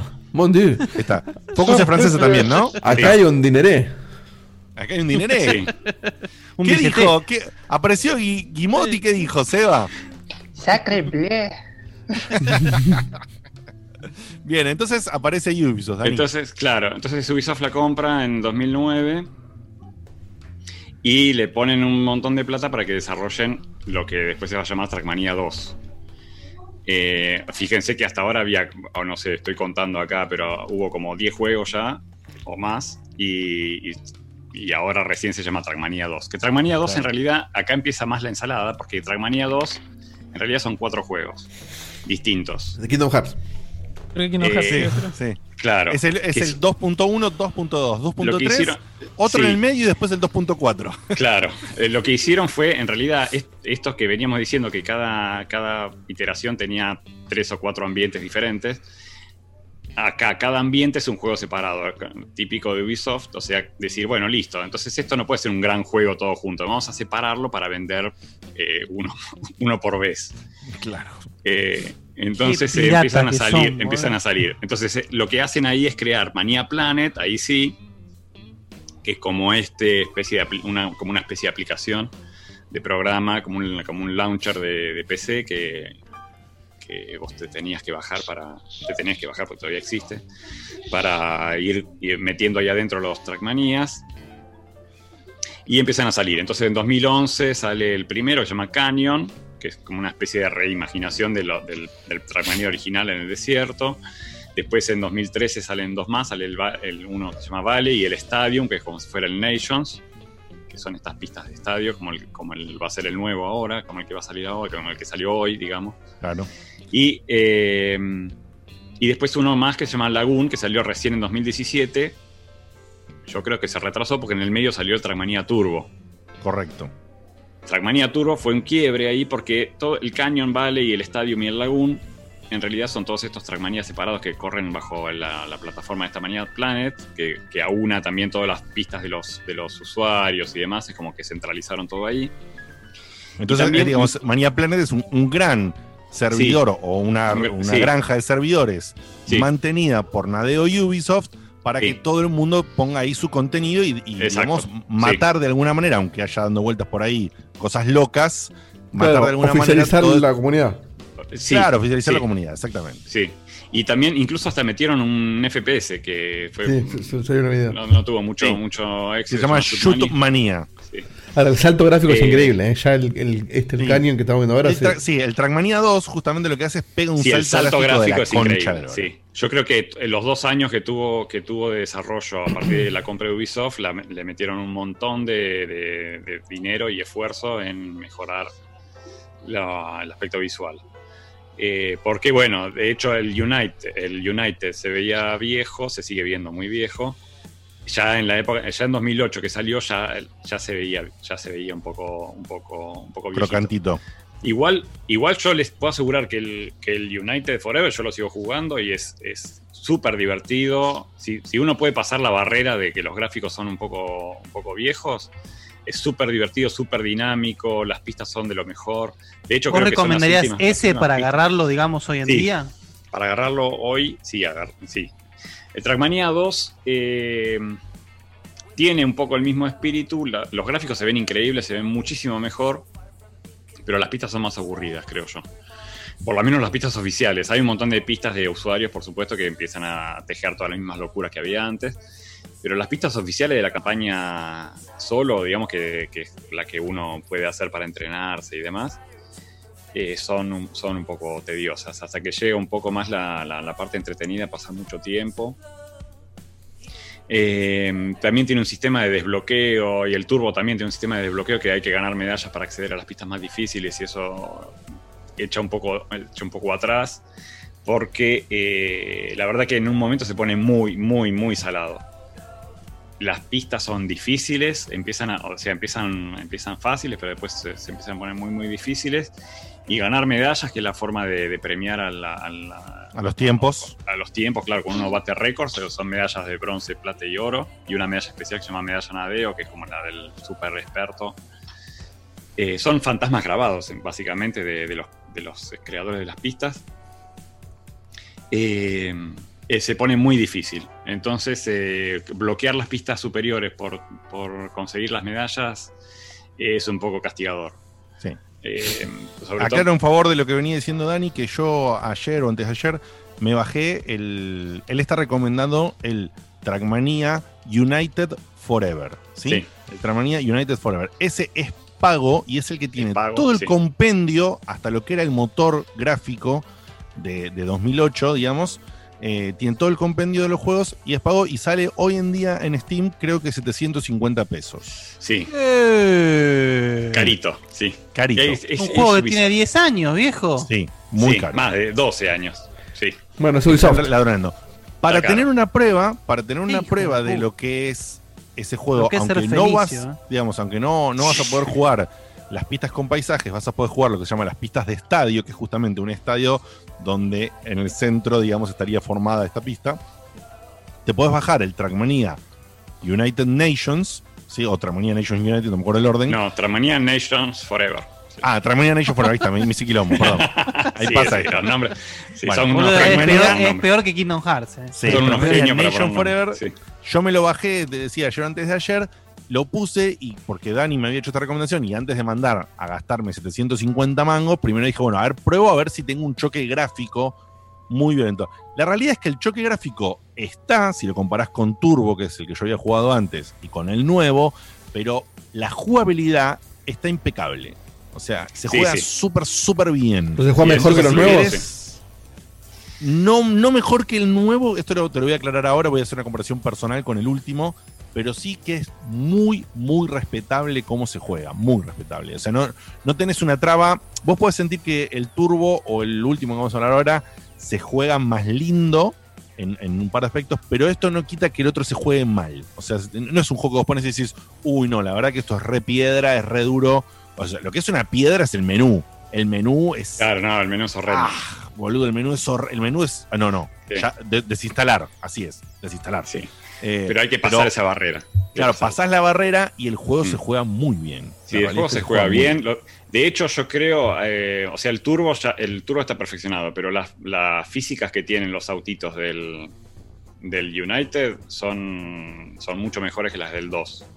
Claro. Son, son mejores incluso porque son diferentes, porque cada ambiente tiene una física distinta que se maneja distinto y hay que, hay que saber dominarla. Y en el 2 lo que pasa es que todos los ambientes se manejan más o menos igual. Ahí está.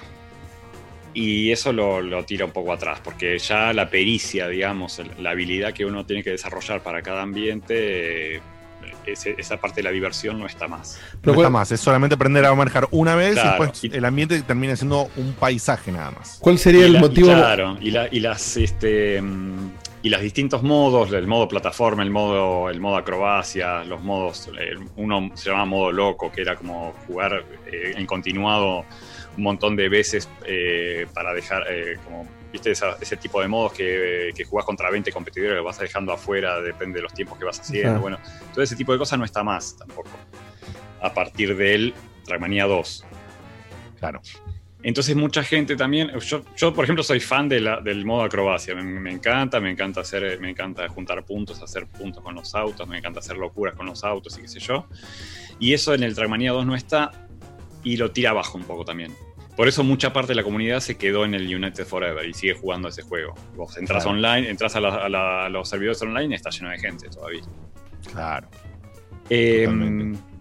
bueno, entonces después decíamos, después viene en 2016 sale el Turbo, ¿no? El Turbo, que pueden leer la review de Diegote en el, en el sitio de, Ahí tenés. de Checkpoint. El turbo es el que salió Y hoy. es primero. No, primero el turbo que- es el, no, el Turbo- anterior al Ah, de- que también dice la rigor. Claro. El El de- anterior, el primer- ahora te va a explicar Dani, pero digamos. Sí, eh, claro, es el primero que sale para consolas. Exacto. Para consolas, este. De sobremesa, digamos. Más de verdad. Bueno, sí, el otro salió para la Wii, pero fue un fracaso, así que. Sí, bueno, no sí, es verdad. mucho. Se puede, la, la Wii es sobremesa, es cierto, es cierto. Pero, pero bueno, este es el primero que sale para consolas de, de la generación que salió, digamos. Sí, sí, Eh, es la, la generación de PlayStation 4 y de Claro. Xbox One, ¿ok? Y salió Y solo para para, esas PC, dos, ¿no? Eh, para PC, por supuesto, y no estaba en Switch. Sí. No, en Switch no. Eh, no sé si después. eh, no, no, no sé, creo que no.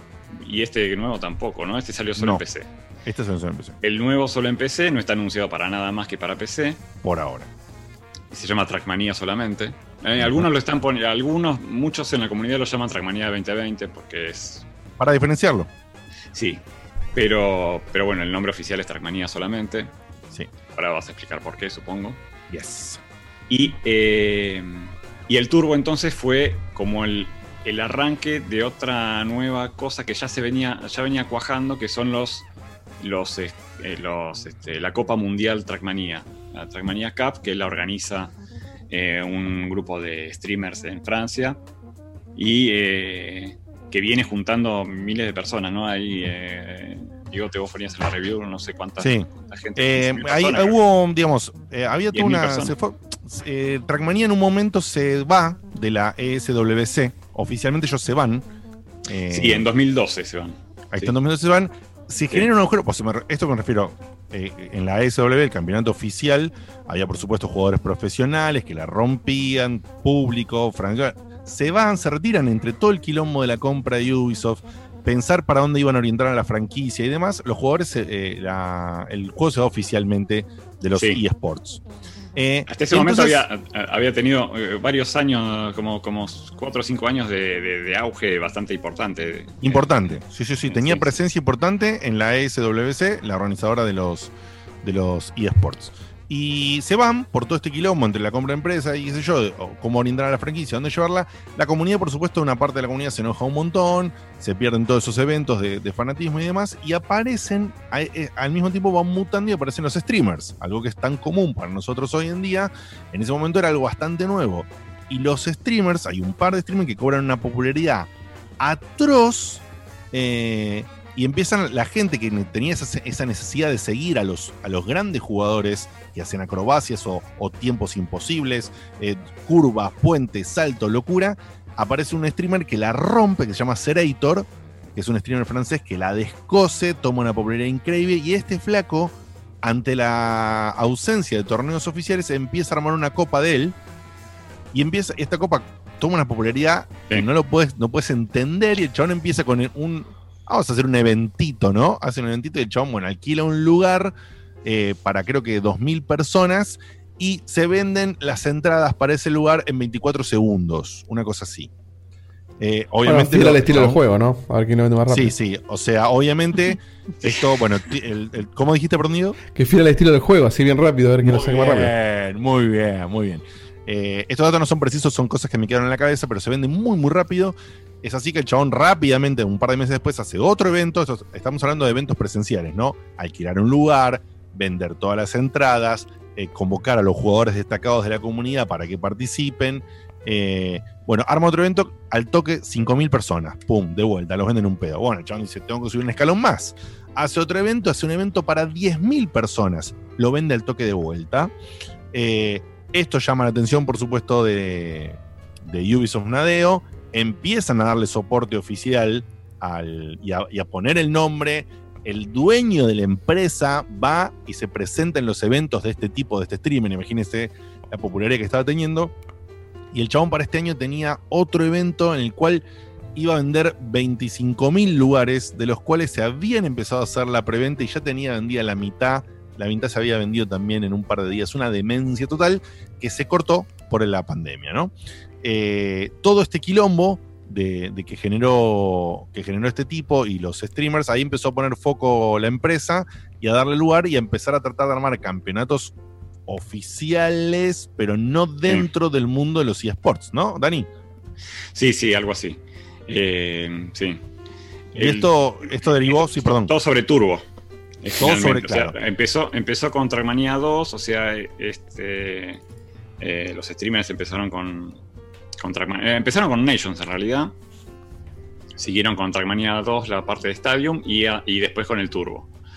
El Turbo que viene a ser, el Turbo viene a ser como a, a Trackmania 2 como fue el, el United a los primeros Trackmania. O sea, el Turbo Claro. lo que hace es aunar todas las pistas, todos los ambientes y qué sé yo en uno solo. Eh, pero bueno, igual lo que sucede es que hay todavía mucha gente que sigue jugando al Nations. eh, con campeonatos y demás. Y acá es donde entra la idea de dar el giro de, de completos que dan, eh, que dan, que dan ahora, ¿no? Que dan Así hoy. es. Digamos, todo esto, todo esto que te pasa, todo este movimiento de comunidad, como bien dijo Dani, eh, ellos, para jugar el último Trackmania, tenías que jugar el, tenías que jugar el Trackmania Turbo. Excelentísimos gráficos, también por supuesto con un editor de mapas de la puta madre, mapas de la comunidad y demás, pero la gente estaba agarrada eh, con, con uñas y dientes a- al, que está, al, al que quiere mucho Dani, ¿no? Por todas las, las versiones, que es el de 2008, el, el Nations Forever, y perdón, el United Forever. Y, Y los dos, sí. Sí, los dos en realidad, claro, el Nations y el United Claro. Forever, porque digamos el United incluye al Nations. Claro, y como el Nations Eh, es gratis, todavía tiene un montón de gente que lo, que lo juega. Exactamente. Entonces ahí Ubisoft dice, bueno, ¿qué mierda? ¿Cómo hago- ¿Qué hacemos con esto? Empiezan a armar torneos oficiales apoyando a los streamers y demás en Turbo. Esto hizo que un montón de gente que por ahí no quería jugar tanto Turbo para la parte de campeonatos demás se mude, porque ahí estaban los campeonatos oficiales y esto Ahí hizo estaba la que Turbo- plata, digamos, en Claro, general. estaba la en plata. realidad, porque, sí. porque los torneos oficiales brindan dinero en, en premios y esto hizo que, bueno, que quizás lo que originalmente no eran tantos millones de jugadores en Turbo, terminó teniendo más de 10 millones de jugadores online y esto hizo, bueno, que igual hay- haya otra millonada de gente todavía jugando los viejos.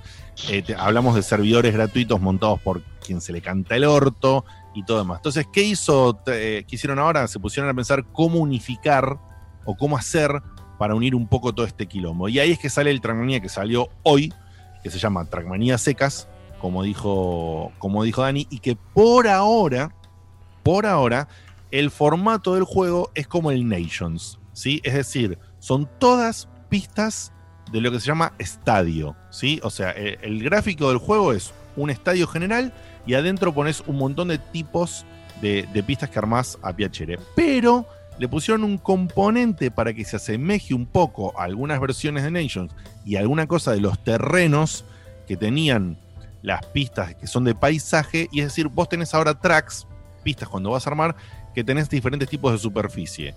Asfalto común, como clásico de Nations y de torneos así de precisión de tiempos. Después tenés una pista tipo polvo de ladrillo o, o- o tierra batida, donde por supuesto tiene el desarrollo. Tipo cancha de tenis. Exactamente, corre, o sea, el auto corre distinto, patina distinto, es, es otra cosa. Después tenés una pista nueva convexa, tramos así, ¿no? Convexos, donde realmente eh, andar en esos lados, el auto, si agarras un poquito de velocidad más, salta a la mierda, se es pelota, y eso Sí, permite tiene como, eh, encima tiene como una goma al costado, ¿no? Que rebota el auto ahí. que rebote el auto.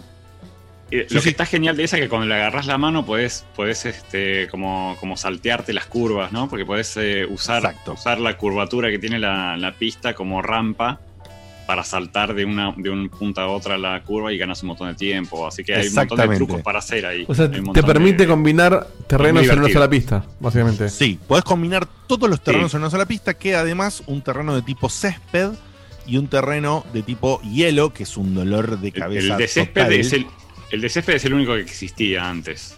El de césped es el único que existía de Sí. antes. Ahí está, mira. Y bueno, los nuevos entonces son el que sería tipo polvo de ladrillo, el de la pista convexa y el, y el de Claro. hielo, ¿no? Había uno de Eh, tierra también, pero el de tierra no tenía mucha diferencia con el de. Hacía polvito, pero bueno, la, la mecánica era muy parecida a la de. a la de Claro, o sea, era, era poquito lo que era la diferencia de conducción. En cambio, acá la tierra batida, Acá que es muy- es si se quiere, sí. es muy importante, se conduce muy diferente real, realmente. El juego, el Trackmania nuevo, tiene 25 pistas a nivel tutorial en el modo solo, eh, en el que te muestra todas las mecánicas de todos los terrenos. Y además hay algo que no sé, Dani, ya de cuántas iteraciones vienen los modificadores. Modificadores desde la. y desde el- la primera, en realidad. Ah, ok. De la primera, pero fueron agregando. La primera tenía solo las flechas de velocidad. Y después en la Sunrise pusieron la, fle- la flecha. En la Sunrise hay una segunda Sunrise que se llama Sunrise Extreme, que le, le agregaron las rojas, que son las flechas de, De super turbo. más velocidad, de super velocidad. Y después fueron agregando, fue- eh, agregaron las, las, este, en el original le pusieron las, las partes donde te apaga el motor y tenés que seguir. eh, Bien. Bueno, ahí Eh, viene toda la parte que Dani sí. comentaba de que es como un juego de, de, de puzzles o un juego de, de plataformas. La- Hay tracks que tienen modificadores importantísimos.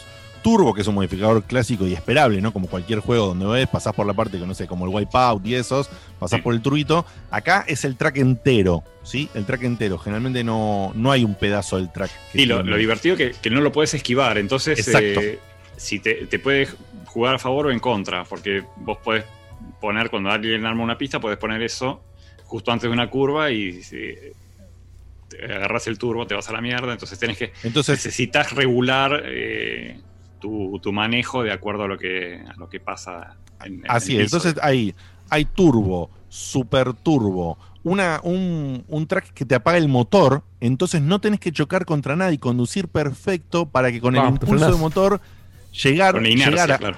eh, claro, por la inercia del motor llegar o al checkpoint, que los checkpoints resetean todas las cosas, o a eh, un reseteador intencional puesto como track.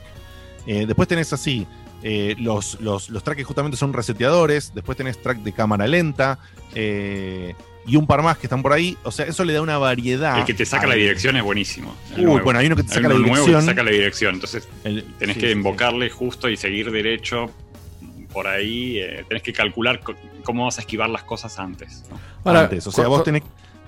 Perdón, Sí. con todo esto que están diciendo, ¿no? Las modificaciones y que se, se lo sienta, se lo siente como más completo, además de que se ve más moderno porque es el último, y encima considerando que es gratis. ¿Por qué no recomiendan empezar por este y Bueno, sí por que ahí, dijeron? ahí va, el, va el tema, digamos, que, que define. Primero, este juego presenta todo esto y justamente lo que intenta hacer es agrega algo que no existió nunca antes, que son los clubes. ¿sí? Eh, vos podés formar clubs, en los clubs podés poner tus, dis- tus diseños de pista. Imagínate que este, este streamer Serator ya tiene su club y ya tiene como 12 pistas, 12 pistas hechas por él. Donde el tipo siempre prioriza hacer pistas divertidas y delirantes totalmente, donde saltás justito, tenés que tocar un palito así para caer de vuelta de costado y todo, ¿no? Eso lo hace muy divertido, hace sus streams muy divertidos y la gente lo, lo sigue. ¿Qué pasa? Vos antes en Manía Plan y demás, y además con el tema de las versiones gratuitas, podías montar tus propios servidores. Que los publicás, como decía Dani, en una web Sarasa, che, entren a mi servidor, ese servidor se vuelve popular, está totalmente eh, eh, fuera de control de la empresa lo que está haciendo esa persona. Claro. Eh, y acá lo que están haciendo es tratar de unificar eso. Entonces vos al crear tu club, haces que la gente se suma a tu club, todo queda en la misma plataforma, tu servidor o tus pistas o demás lo haces en los servidores oficiales, pero separás a la comunidad si querés, porque le haces que se sume a tu club. Ir a un servidor de un chango es ahora ir al club de ese chango, ¿entendés? Entonces Serator por ahí tenía, centralizado, está súper centralizado, está en una sola plataforma y el proyecto es bueno. El dueño de la empresa, eh, asociado con Ubisoft, eh, dijo con sus propias palabras que ellos intentan que esta sea la plataforma definitiva, la plataforma de donde acá se evolucione para adelante y tratar de aunar a la mayor cantidad de jugadores. Por eso, a diferencia de Turbo, que era un juego que vos para entrar y conocerlo tenías que pagar, Trackmania 2020 ofrece tres sistemas de acceso al juego, que constan de el primer sistema que se llama Starter Pack, que es 100% gratuito. Es decir, vos ahora estás en PC, el juego sale solo para PC por el momento. Vos ahora estás en PC, te metes ahora en este instante al cliente de, de Uplay o te metes a Epic, porque lo están vendiendo por Epic, eh, y puedes ir al Trackmania, pones Trackmania, lo encontrás, agarras el Starter Pack, te lo bajás y te lo pones a jugar. Ya. Eso es espectacular porque podés probar, hacer todo el tutorial que te muestra todas las mecánicas de gameplay y podés jugar a las temporadas. El Trackmania Turbo u otros juegos solían tener una cantidad de pistas predefinidas, lo que, lo que Dani llamaba, ¿no? Las pistas de campaña, las pistas de historia, que se iban poniendo muy difícil más adelante y, y desbloquearlas podía ser todo un tema. Acá, olvídate del desbloqueo, está todo libre, pum, acceso, ping. ¿Qué tenés ahora? En vez de tener por ahí 200 pistas como tiene Turbo, que es una brutalidad, o no sé, Trackmania 2, Dani, si recordás cuántas son las pistas de campaña. Eh, no recuerdo, pero son algo así como 100 por, por Como ambiente 100 más o menos. Bueno, acá tenés, 20, tenés las 25 de tutorial, que ponele que no las contamos, tenés 25 de la campaña. Pero ¿qué van a hacer los tipos? Van a alargar 25 pistas cada 3 meses o 25 pistas, digamos, por temporada eh, del año, ¿sí? Las de ahora son acordes al verano europeo, es decir, ahora son las pistas Summer 2020. Estos son 25 pistas que vos tenés disponibles de campaña para jugar todas las veces que quieras, para competir con tiempos, para hacer récords y lo que se te ocurra. Después van a agregar 25 pistas más. Después van a agregar 25 pistas, es decir, un año va a tener un total de 100 pistas oficiales. Además de estas 100 pistas oficiales, vos podés jugar las pistas que crea la comunidad y hay un sistema de review de mapas o de review de pistas donde la gente puede entrar a un modo arcade que las va rotando automáticamente, las vas probando y las votas. Estas votaciones las pone en un ranking y la empresa todos los días te revela una pista del día. Y la gente compite, trata de sacar el récord. O sea, es muy dinámico. Pero todo esto está seccionado por qué tipo de suscripción tenés. Si tenés la starter, la que es gratuita, lo único que puedes hacer es jugar las 25 pistas de campaña y además las 25 la- la- las de tutorial y las de y las de campaña y podés jugar la pista del día pero solo ese día. Es decir, vos la jugaste hoy, mañana no la tenés más. Claro. Chau. No la podés, no la podés ver más. Las de, las de la temporada sí, toda entera. Pero cuando cambias de temporada. Tipo los héroes de los MOBA. O sea, gratis Sí. lo que te damos esta semana. es lo que tenemos esta semana. Es exactamente ese concepto. Y los fines de semana creo que va a haber unas pistas oficiales de las de competición que también las vas a poder probar durante esa ventana. Es decir, es el sistema más restrictivo de todos, pero es gratuito. Para probar el juego, para entender si te gusta, para entender si te enganchás, recontra da, porque todos lo pueden probar. Si te enganchás, lo que yo recomiendo en realidad es que te metas al siguiente, que es el pack, eh, no se llama Starter, este se llama Se Standard. llama estándar. Sí, para, está, para estándar. seguir con la, con la política y confundirte con los nombres. Se llama starter y estándar. Starter y estándar. El estándar es el que jugaste estándar- vos. Para el estándar es el que jugué, sí, es el que jugué yo para la review. Y, eh, que sale 10 dólares en Epic por Eh, un no, año. 8 sale.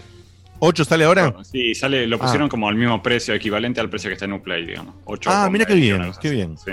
Bueno, eh, lo pusieron a 8 dólares, entonces más equiparable porque Uplay lo está, lo está ofreciendo especificado a 549 pesos, si no me equivoco.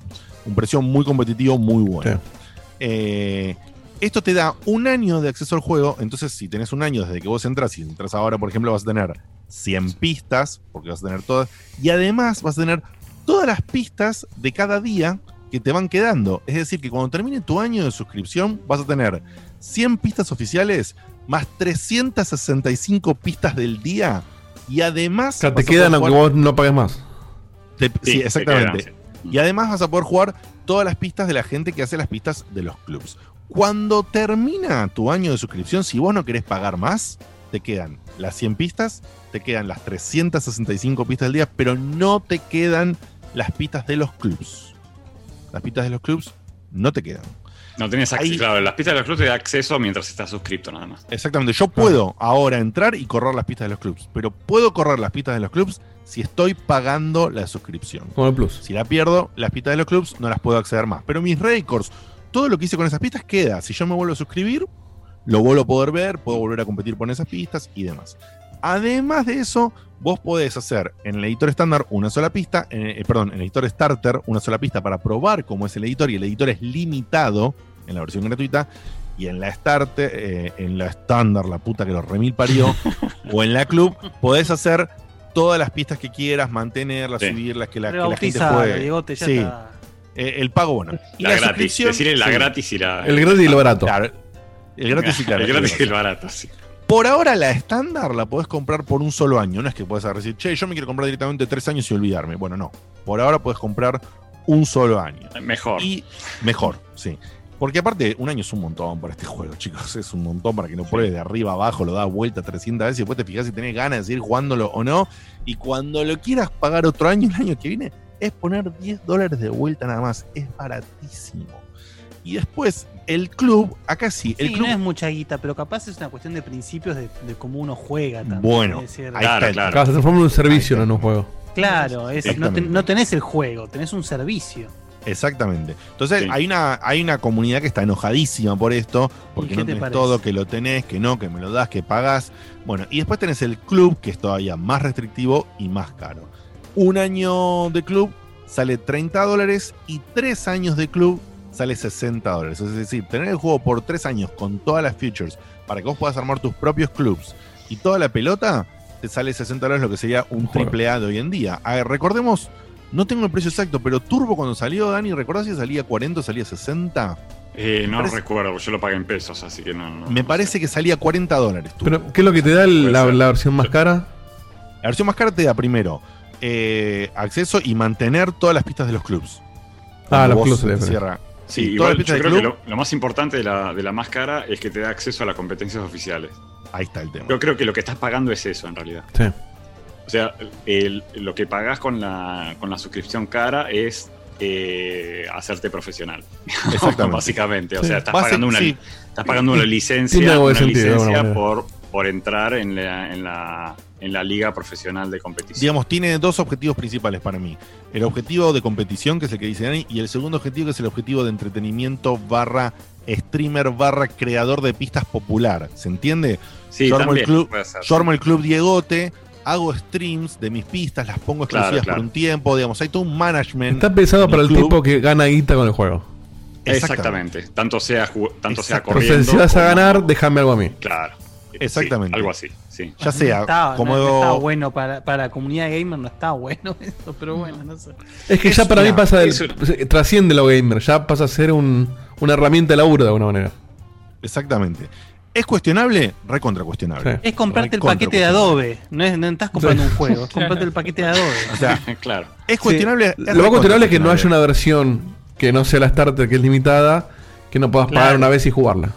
Exacto. No quiero competir, pero no quiero, no Sí. quiero pensar si este menos lo jugué perdí plata. Claro. Sí, igual yo creo que la. Igual que, la- plata. que eso es comprar un año de, de suscripción estándar. Un año de suscripción estándar te deja con el juego como está, digamos, original. O sea, con, la, con el la primer- las primeras cuatro temporadas, que son 100 pistas, más las pistas del día, o sea, te deja con un millón de contenido para poder jugar. Te deja hasta que te canses. 465 O sea, pistas. Bueno, es, cierto que, si después no lo pagás. el juego. Claro, si después no lo jugás, bueno, tenés un montón de contenido. Que de última, Sí. bueno, por algo no lo jugaste. O sea, el contenido, si no te alcanza con esto, es por algo. De, de todas maneras, yo creo que también te está, eh, eh, están eh, como probando este modelo con esto. Es como, es como un upgrade sobre el Nations, que era la versión gratis eh, antigua, digamos. Recordemos que la versión. apuntando- Claro, recordemos que Nations, la versión antigua, gratuita, es gratuita, pero también es limitada. Hay pistas y terrenos y cosas que Nations no tiene. Claro, claro. Mm. ¿Sí? Pero bueno, Sí, yo- pero no, no es una suscripción. Te pagás No. el United Forever, 750 mangos una sola vez y tenés todo. Claro. Yo creo que igual están apuntando, yo no que- esto- acá ya estoy entrando a especular, pero yo creo que están apuntando también a empezar a agregarle cosas para seguir tentando la suscripción. O sea, la primera suscripción te dan esto, el primer año vos lo pagas porque es barato, y después te van a decir, bueno, pero querés pagar el segundo año, no, no te voy a dar nada más el estadio con, la, con las 100 pistas, te voy a dar un ambiente nuevo, te voy a agregar el caño, Claro. te voy a agregar el, qué sé yo. Entonces yo creo que ahí, ahí van a empezar a, a, a especular con eso como para, como para ir, para seguir enganchando al jugador, digamos, que no, que no se aburra, eh, que no se quede con eso nada más. Así es. Pero bueno, qué sé yo. También hay que ver cómo les va a funcionar, ¿no? Porque eh, están testeando, yo creo. Sí. Van a ver De por cómo, sí- cómo funciona ese modelo y van a seguir adelante con eso. ¿no? Total, de por sí había algo que coincidimos con Dani en una charla que habíamos tenido previamente, ya para ir cerrando, es que el, hubo, bueno, con esta popularidad enorme que tiene el título en Francia, eh, todas las noticias que hay, eh, hay titulares, páginas, eh, avisaron esto, dicen que esta funcionalidad, la comunidad está enojada, la comunidad está contenta, entrevistaron al dueño, entrevistaron a Zerator, que es el streamer más popular, bueno, hay toda una movida y en esa movida hubo un tipo que entrevistó a- al creador del juego a muy poquito, a días de salir, y le preguntaba justamente esto que estamos discutiendo nosotros, y él decía que ellos querían que sea la plataforma, y claramente dijo, pero lo dijo así, ¿eh? de lleno, lo que dijo Dani. El tipo dijo, si esto funciona, va a haber más. O sea, como diciendo, si vos como, como comunidad, como seguidor, como jugador, querés apoyar al título, compralo en su versión estándar, porque va a haber más Es el pase de temporada en Fortnite, eh, Destiny, Exacto. esa movida. O sea, Sí. es, es- es así, es así. O sea, Fortnite, vos, la, la gente en Fortnite cada tanto mete 10 dólares o 20 dólares. No lo mete todos los meses, ¿eh? Hay gente que sí que es muy enferma, pero hay gente que no. Que mete, se mete un 10 dolaritos, un 20 dolaritos cada 3, 4 meses en Fortnite. Y con eso compran Claro. una serie de packs o cosas. Eh, Sí, no, o sea, suena polémico, onda. pero no en, en- en- en- en el core no es tan polémico. Porque en definitiva, incluso si vos te hace ruido el servicio, pagar 10 dólares o u 8, no sé cuánto está, eh, un juego que te dure un año, ¿qué, qué juego te dura un año que pagaste 10 dólares? Sí, sí, no, estás Exactamente. pagando, estás pagando 40 pesos por mes. Por eso, si, te- si después del año O sea- te sigue divirtiendo el juego y, que, y seguís queriendo jugar, qué sé yo, pagaste más caro la, la suscripción de Netflix, que por ahí viste tres películas nomás en el mes. Así es. El tema no Así es que pagarlo, es, perdón, eh, digo, es, es como lo están marketineando. Entonces, si, si me venís con, o sea, ya, ya venís que 17 títulos que para mí había también 4 o 5. Aparte es un quilombo de nombres, se lo usa Kingdom Hearts. Y aparte haces un sistema que tiene nombres parecidos con las dos P, que no me acuerdo ni cuál es cuál. Y es complejo de entender. Ese es el error, porque Sí. como decían antes, en Fortnite cual. gastás mucho más en un mes sin darte cuenta. Si Acá lo- pareciera que va mal. Si lo hubieran vendido el como un free to play, de- un free to play con agregado, que el agregado es las pistas, por ejemplo, se entendía más. Y, y na- y No, nadie lo cuestionaría. igual, pero con otros nombres, o más sencillo, o, o que esté más disfrazada Sí, la, sí. la venta. Porque no está mal que sea un servicio. Lo que está mal es, bueno, cómo lo marketineas. Porque vos, Totalmente ahora sentís por que sí- estás comprando incompleto, ah, co- perdón, que estás jugando incompleto. En cambio, si es free to play, pero paga el extra, a nadie le jodería. Diría, bueno, pago el extra si quiero. No, no es que estoy Además- pagando para algo choto. es, es tan así que, que con Dani tuvimos, tuvimos que tener dos charlas leyendo la información de qué significaban cada uno de los packs. Sí, sí, es no, difícil, no- no- sí, no sí, los entendíamos complicado. bien, dónde estaba el límite de uno y, el, y, el- y del otro, ¿entendés? Mm. O sea, hay algo que coincido con Facu, que hay algo de- marketing de, ahí. del- de marketing que, que- que falló. Y después hay otra cosa más, que se nota que es una plataforma que la, quieren apoyar y le quieren dar al largo uso, porque el juego no está pulido en lo absoluto en cuanto a su interfaz. Es, eh, eh, tiene agujeros por todos lados la interfaz y está recibiendo parches. Yo desde que lo empecé a probar la semana pasada ya bajé cinco parches, para que se den una idea. O sea, obviamente está todo el tiempo puliendo cositas y bueno, vamos a ver qué sucede. El futuro de la Sí, franquicia- ojo que la, eh, la interfaz sí es- es- está, está muy, muy, muy verde, pero el juego, la parte jugable del juego está, me parece que está bastante bien. O sea, yo No, no, no, no. Por eso no quiero lo hablar que probé mucho, pero No, no, sí, sí, sí. La parte jugable está espectacular. Sí, sí. Espectacular. Impecable, sí. Fantástica. Hay un pequeño errorcito que lo, lo habló el chabón porque estaban trabajando con el pulido de las cámaras. El juego tiene tres, tres cámaras posibles. Una cámara del auto bien lejana, una cámara un poquito más cerca y una cámara del interior. Y la cámara del interior antes era sin nada y ahora tiene las ruedas, pero para los enfermitos las ruedas se pueden poner a través del menú transparentes. Eso hace que no tengas casi una eh, interferencia visual, pero sí haya un, un tema de cómo va corriendo la pista en la cámara en primera persona. Hay un tema en la cámara, en la cámara, en las dos cámaras externas, cuando entras en loops, en loops totales, en loops de 360 o en algunas bajadas de ángulo, si venís en una pista y hay una bajada de ángulo muy muy grande, hay un pequeño clipeo que se hace a veces. eh, Es el único error que le encontré al gameplay que está ese clipeo un microsegundo, imagínate para el enfermo que está buscando el tiempo perfecto y qué sé yo, que tenga durante una fracción de segundo un desdibujado de la pista, eh, aunque sea un instante, si está justo al lado de una curva o hay una pista muy complicada, puede llegar a ser un rompedero de pelotas. En, los- en las pistas que me pasó a mí, que están, tenés margen, no me jodió en lo absoluto, pero entiendo que está eso, pero lo van a corregir. Claramente lo, lo van a corregir. por- Y el Sí, gameplay, seguro, sí. yo lo siento bárbaro, bárbaro. No, o sea, bárbaro. además están apuntando a un público competitivo, profesional, eh, no, no, puede tener dejar eso. pasar eso. No, No pueden dejar pasar eso. Así Claro. que lo van a corregir. Bueno, la perspectiva mía y la de Dani creo que es coincidente. El juego hoy en día no es eh, su mejor versión. Hoy en día todavía no reemplaza a los que son amantes como Dani de, del United Nations, eh, del United Forever, la puta que lo reparió. Eh, sí, es un quilombo. Eh, no lo reemplaza, pero yo creo que tiene la pasta, tiene el potencial para lograr reemplazarlo. Esperemos que sí. Ya Esperemos que tuvimos la sí. esperanza de que vuelvan, de que vuelvan los modos más divertidos, que son los modos de los modos de plataforma, los modos de acrobacia, los modos más, este, más locos que tenía. Eh, porque se perdió. O sea, hacer un reboot del Nations me da la esperanza para que hagan un reboot también de muchas de las características que se fueron perdiendo con el Trackmania 2 y con el Turbo. Así que bueno. eh, pero, pero es nada más un deseo por ahora. No sé. Por No ahora es un deseo, no hay nada. Eh, Así que bueno, ya saben. Entonces, en definitiva, o, o sea, si, si uno no quiere ir a la última versión, nos vamos a este que dijo Dani. O sea, Sí. como si Sí, alguien yo, nunca yo jugó diría el que juego, el Nations, que es gratis. Y Mm. si, si se copan con eso, bueno, pongan la moneda que está pidiendo Ubisoft por el ¿Y otro. pero por qué no es gratis nuevo? Eh, no, no, ahí está. Para mí lo que tenés que hacer es probar los dos gratis que tenés disponibles Los dos gratis, hoy. sí. Claro. El Agarrás. gratis nuevo lo que tiene es que es, es- es mucho más difícil. Ah, mira. Eh, es más Por- difícil. eh, yo creo que están apuntando a un público que ya tiene, que ya tiene experiencia en los otros.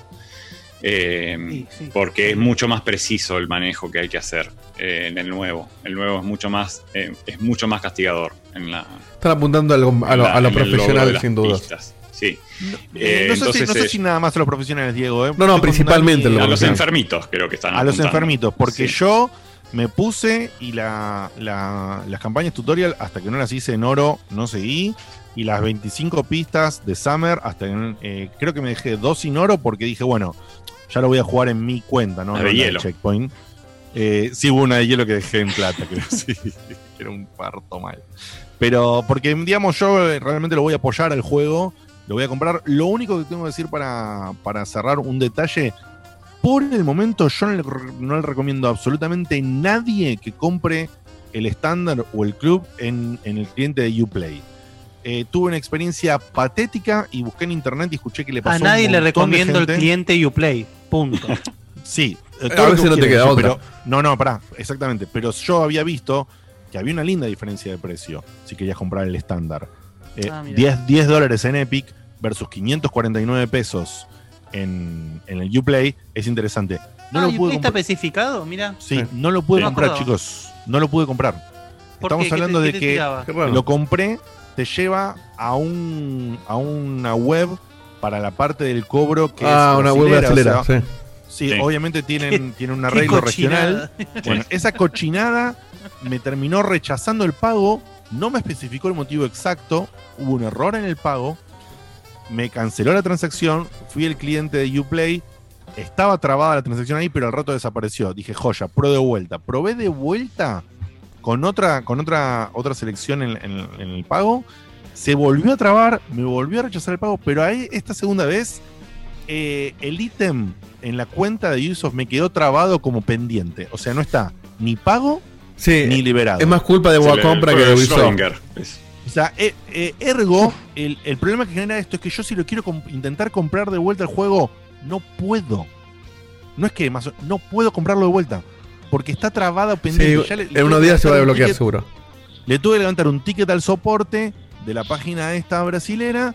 Y, a- y es, todo eso lo había hecho porque le dije a Dani Están que como coronavirus, extrañaba, como extrañaba en el juego nuevo las pistas del turbo, estaba caliente y me, me quise comprar el turbo. Que encima tenía unos puntitos de descuento de Ubisoft de los créditos de Uplay y toda la pelotudez. No pude, dije, bueno, no importa.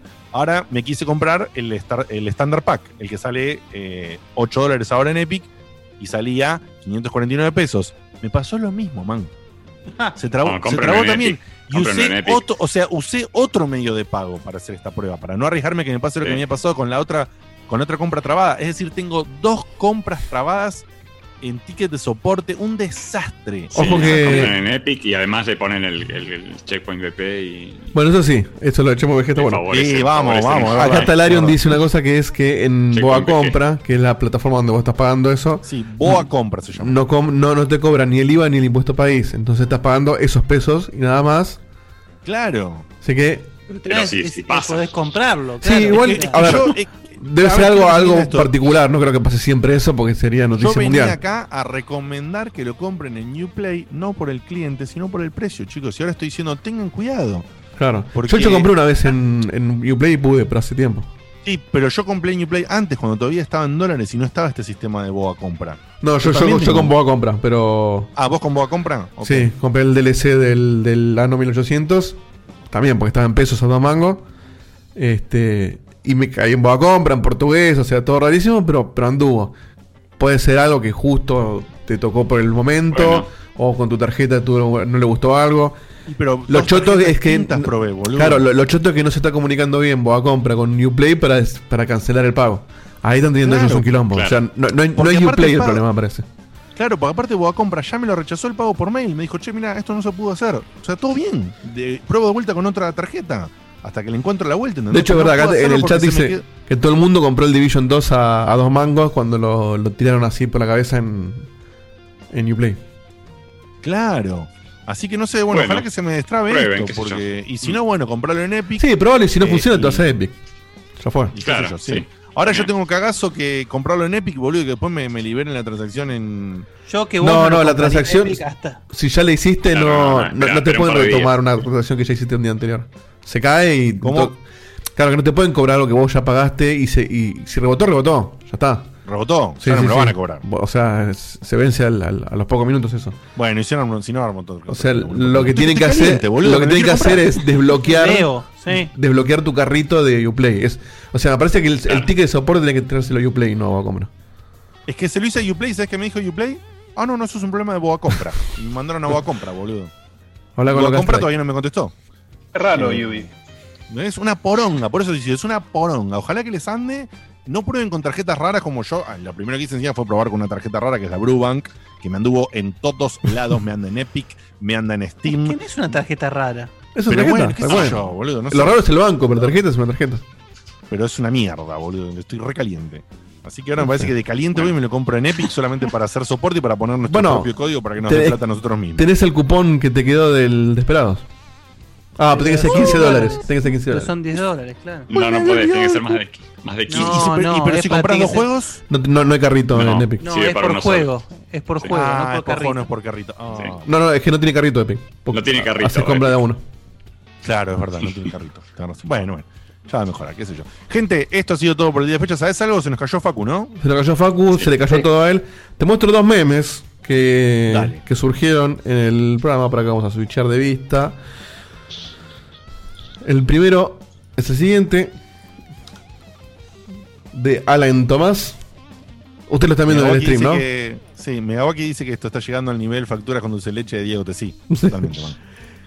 PlayStation 4 Pro, factura dulce de leche. Sí, Una lista, Los memes memes de. Alberto.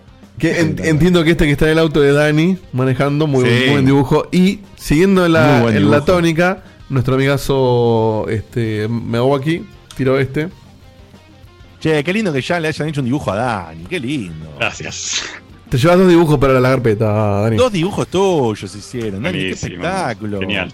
No, vos no estás viendo el stream ahora, ¿no, Dani? No, Bueno, No, después bueno, pero lo vas- después lo miro. Sí. Yo creo que falta también faltaría un dibujito, un dibujito, un dibujito de Dani haciendo cosplay de Doctor Light. Esa barba. ¿Doctor quién? Muy bien. Doctor Light, el Mega Man. No. Muy bien, muy bien. Eh, bueno, de la esto ha sido todo por el día de la fecha. Dani, ¿cómo la pasaste? Bien, genial, buenísimo. Gracias por invitarme. Eh, espero que Un les lujo, haya. Un, un lujo. el- y un, linda experiencia el tema. Trackmania. Eh, es uno de mis juegos favoritos, así que bueno. Y sí, sí, y sí. Vengo, eh, terminé de dar clase y me metí acá, así que. Habría que hacer uno con Dani y con Beto, ¿sabes qué, no? Uf, Uf. boludo, qué lindo. Los Lo, profes. lo- lo rubrica Los profe la, la-. Universidad de Cambridge. ¿Clase, ¿Clase de qué edad, Dani? Eh, bueno, doy una introducción al diseño de videojuegos, Ah. doy, eh, doy postproducción audiovisual, doy, bueno, varias cositas así con diseño audiovisual sobre todo.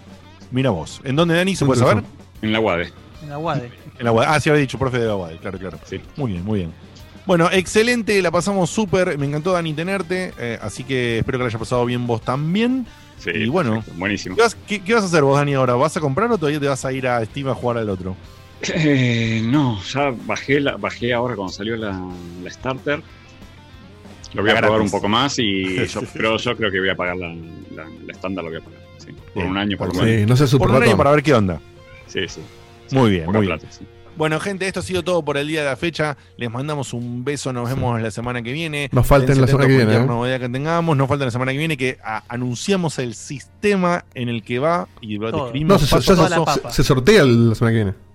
Claro, vamos a explicar cómo funciona el camino y vamos a hacer el primer sorteo para los primeros sorteo. participantes. Claro. Así que afilarse, muchachos. fila- Afilarse. Afilarse. Vayan buscando amiguitos, reflejos. amiguito, ¿Cómo, cómo? amiguita, novia, primo, hermano, lo que sea que para, venga. para jugar, ¿eh? Arrancar Dani, vos también, eh, Y a buscar gente en los foros. Mirá que esta vez, ah, esta vez no hay azar, esta vez depende todo de tu Sí, estilo. sí.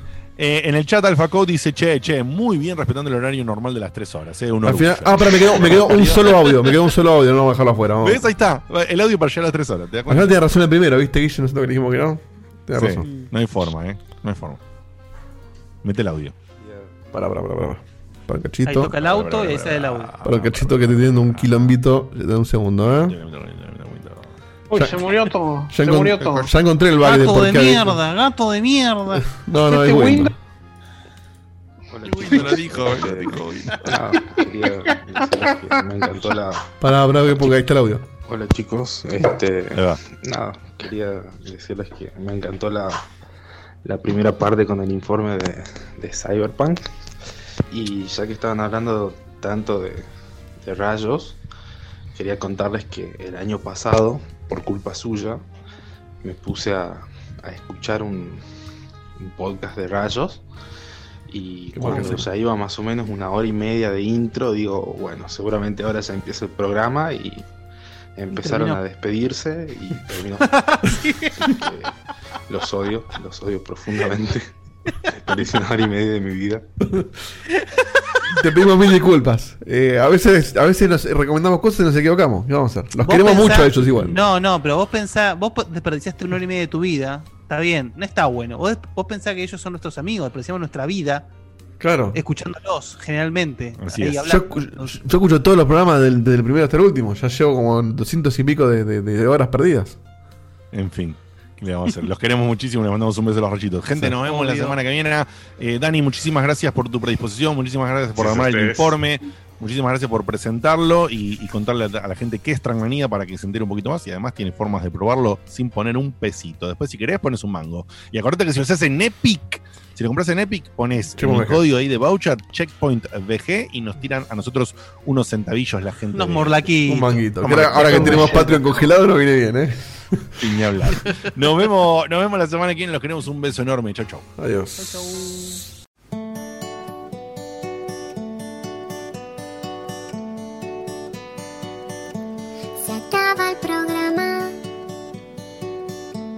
Es hora de irnos a dormir. Mañana se labura muy temprano. Estuvo muy bueno. La verdad que la pasé muy bien. Pero ya es tarde y tengo que bañarme e ir a dormir. Pero falta poco, una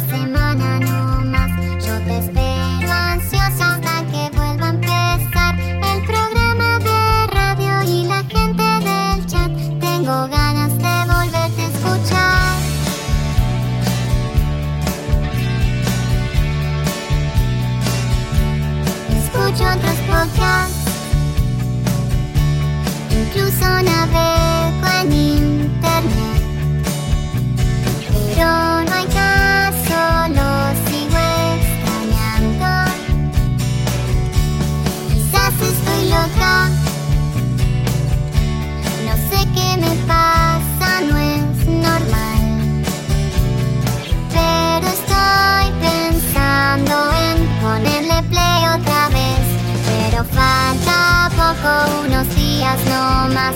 No me aburro nunca, aunque vuelva a escuchar a Diego te hablando cuatro horas de skate. Yo te banco y te vuelvo a escuchar. Desde la página vuelvo a escuchar. En mi teléfono es a escuchar.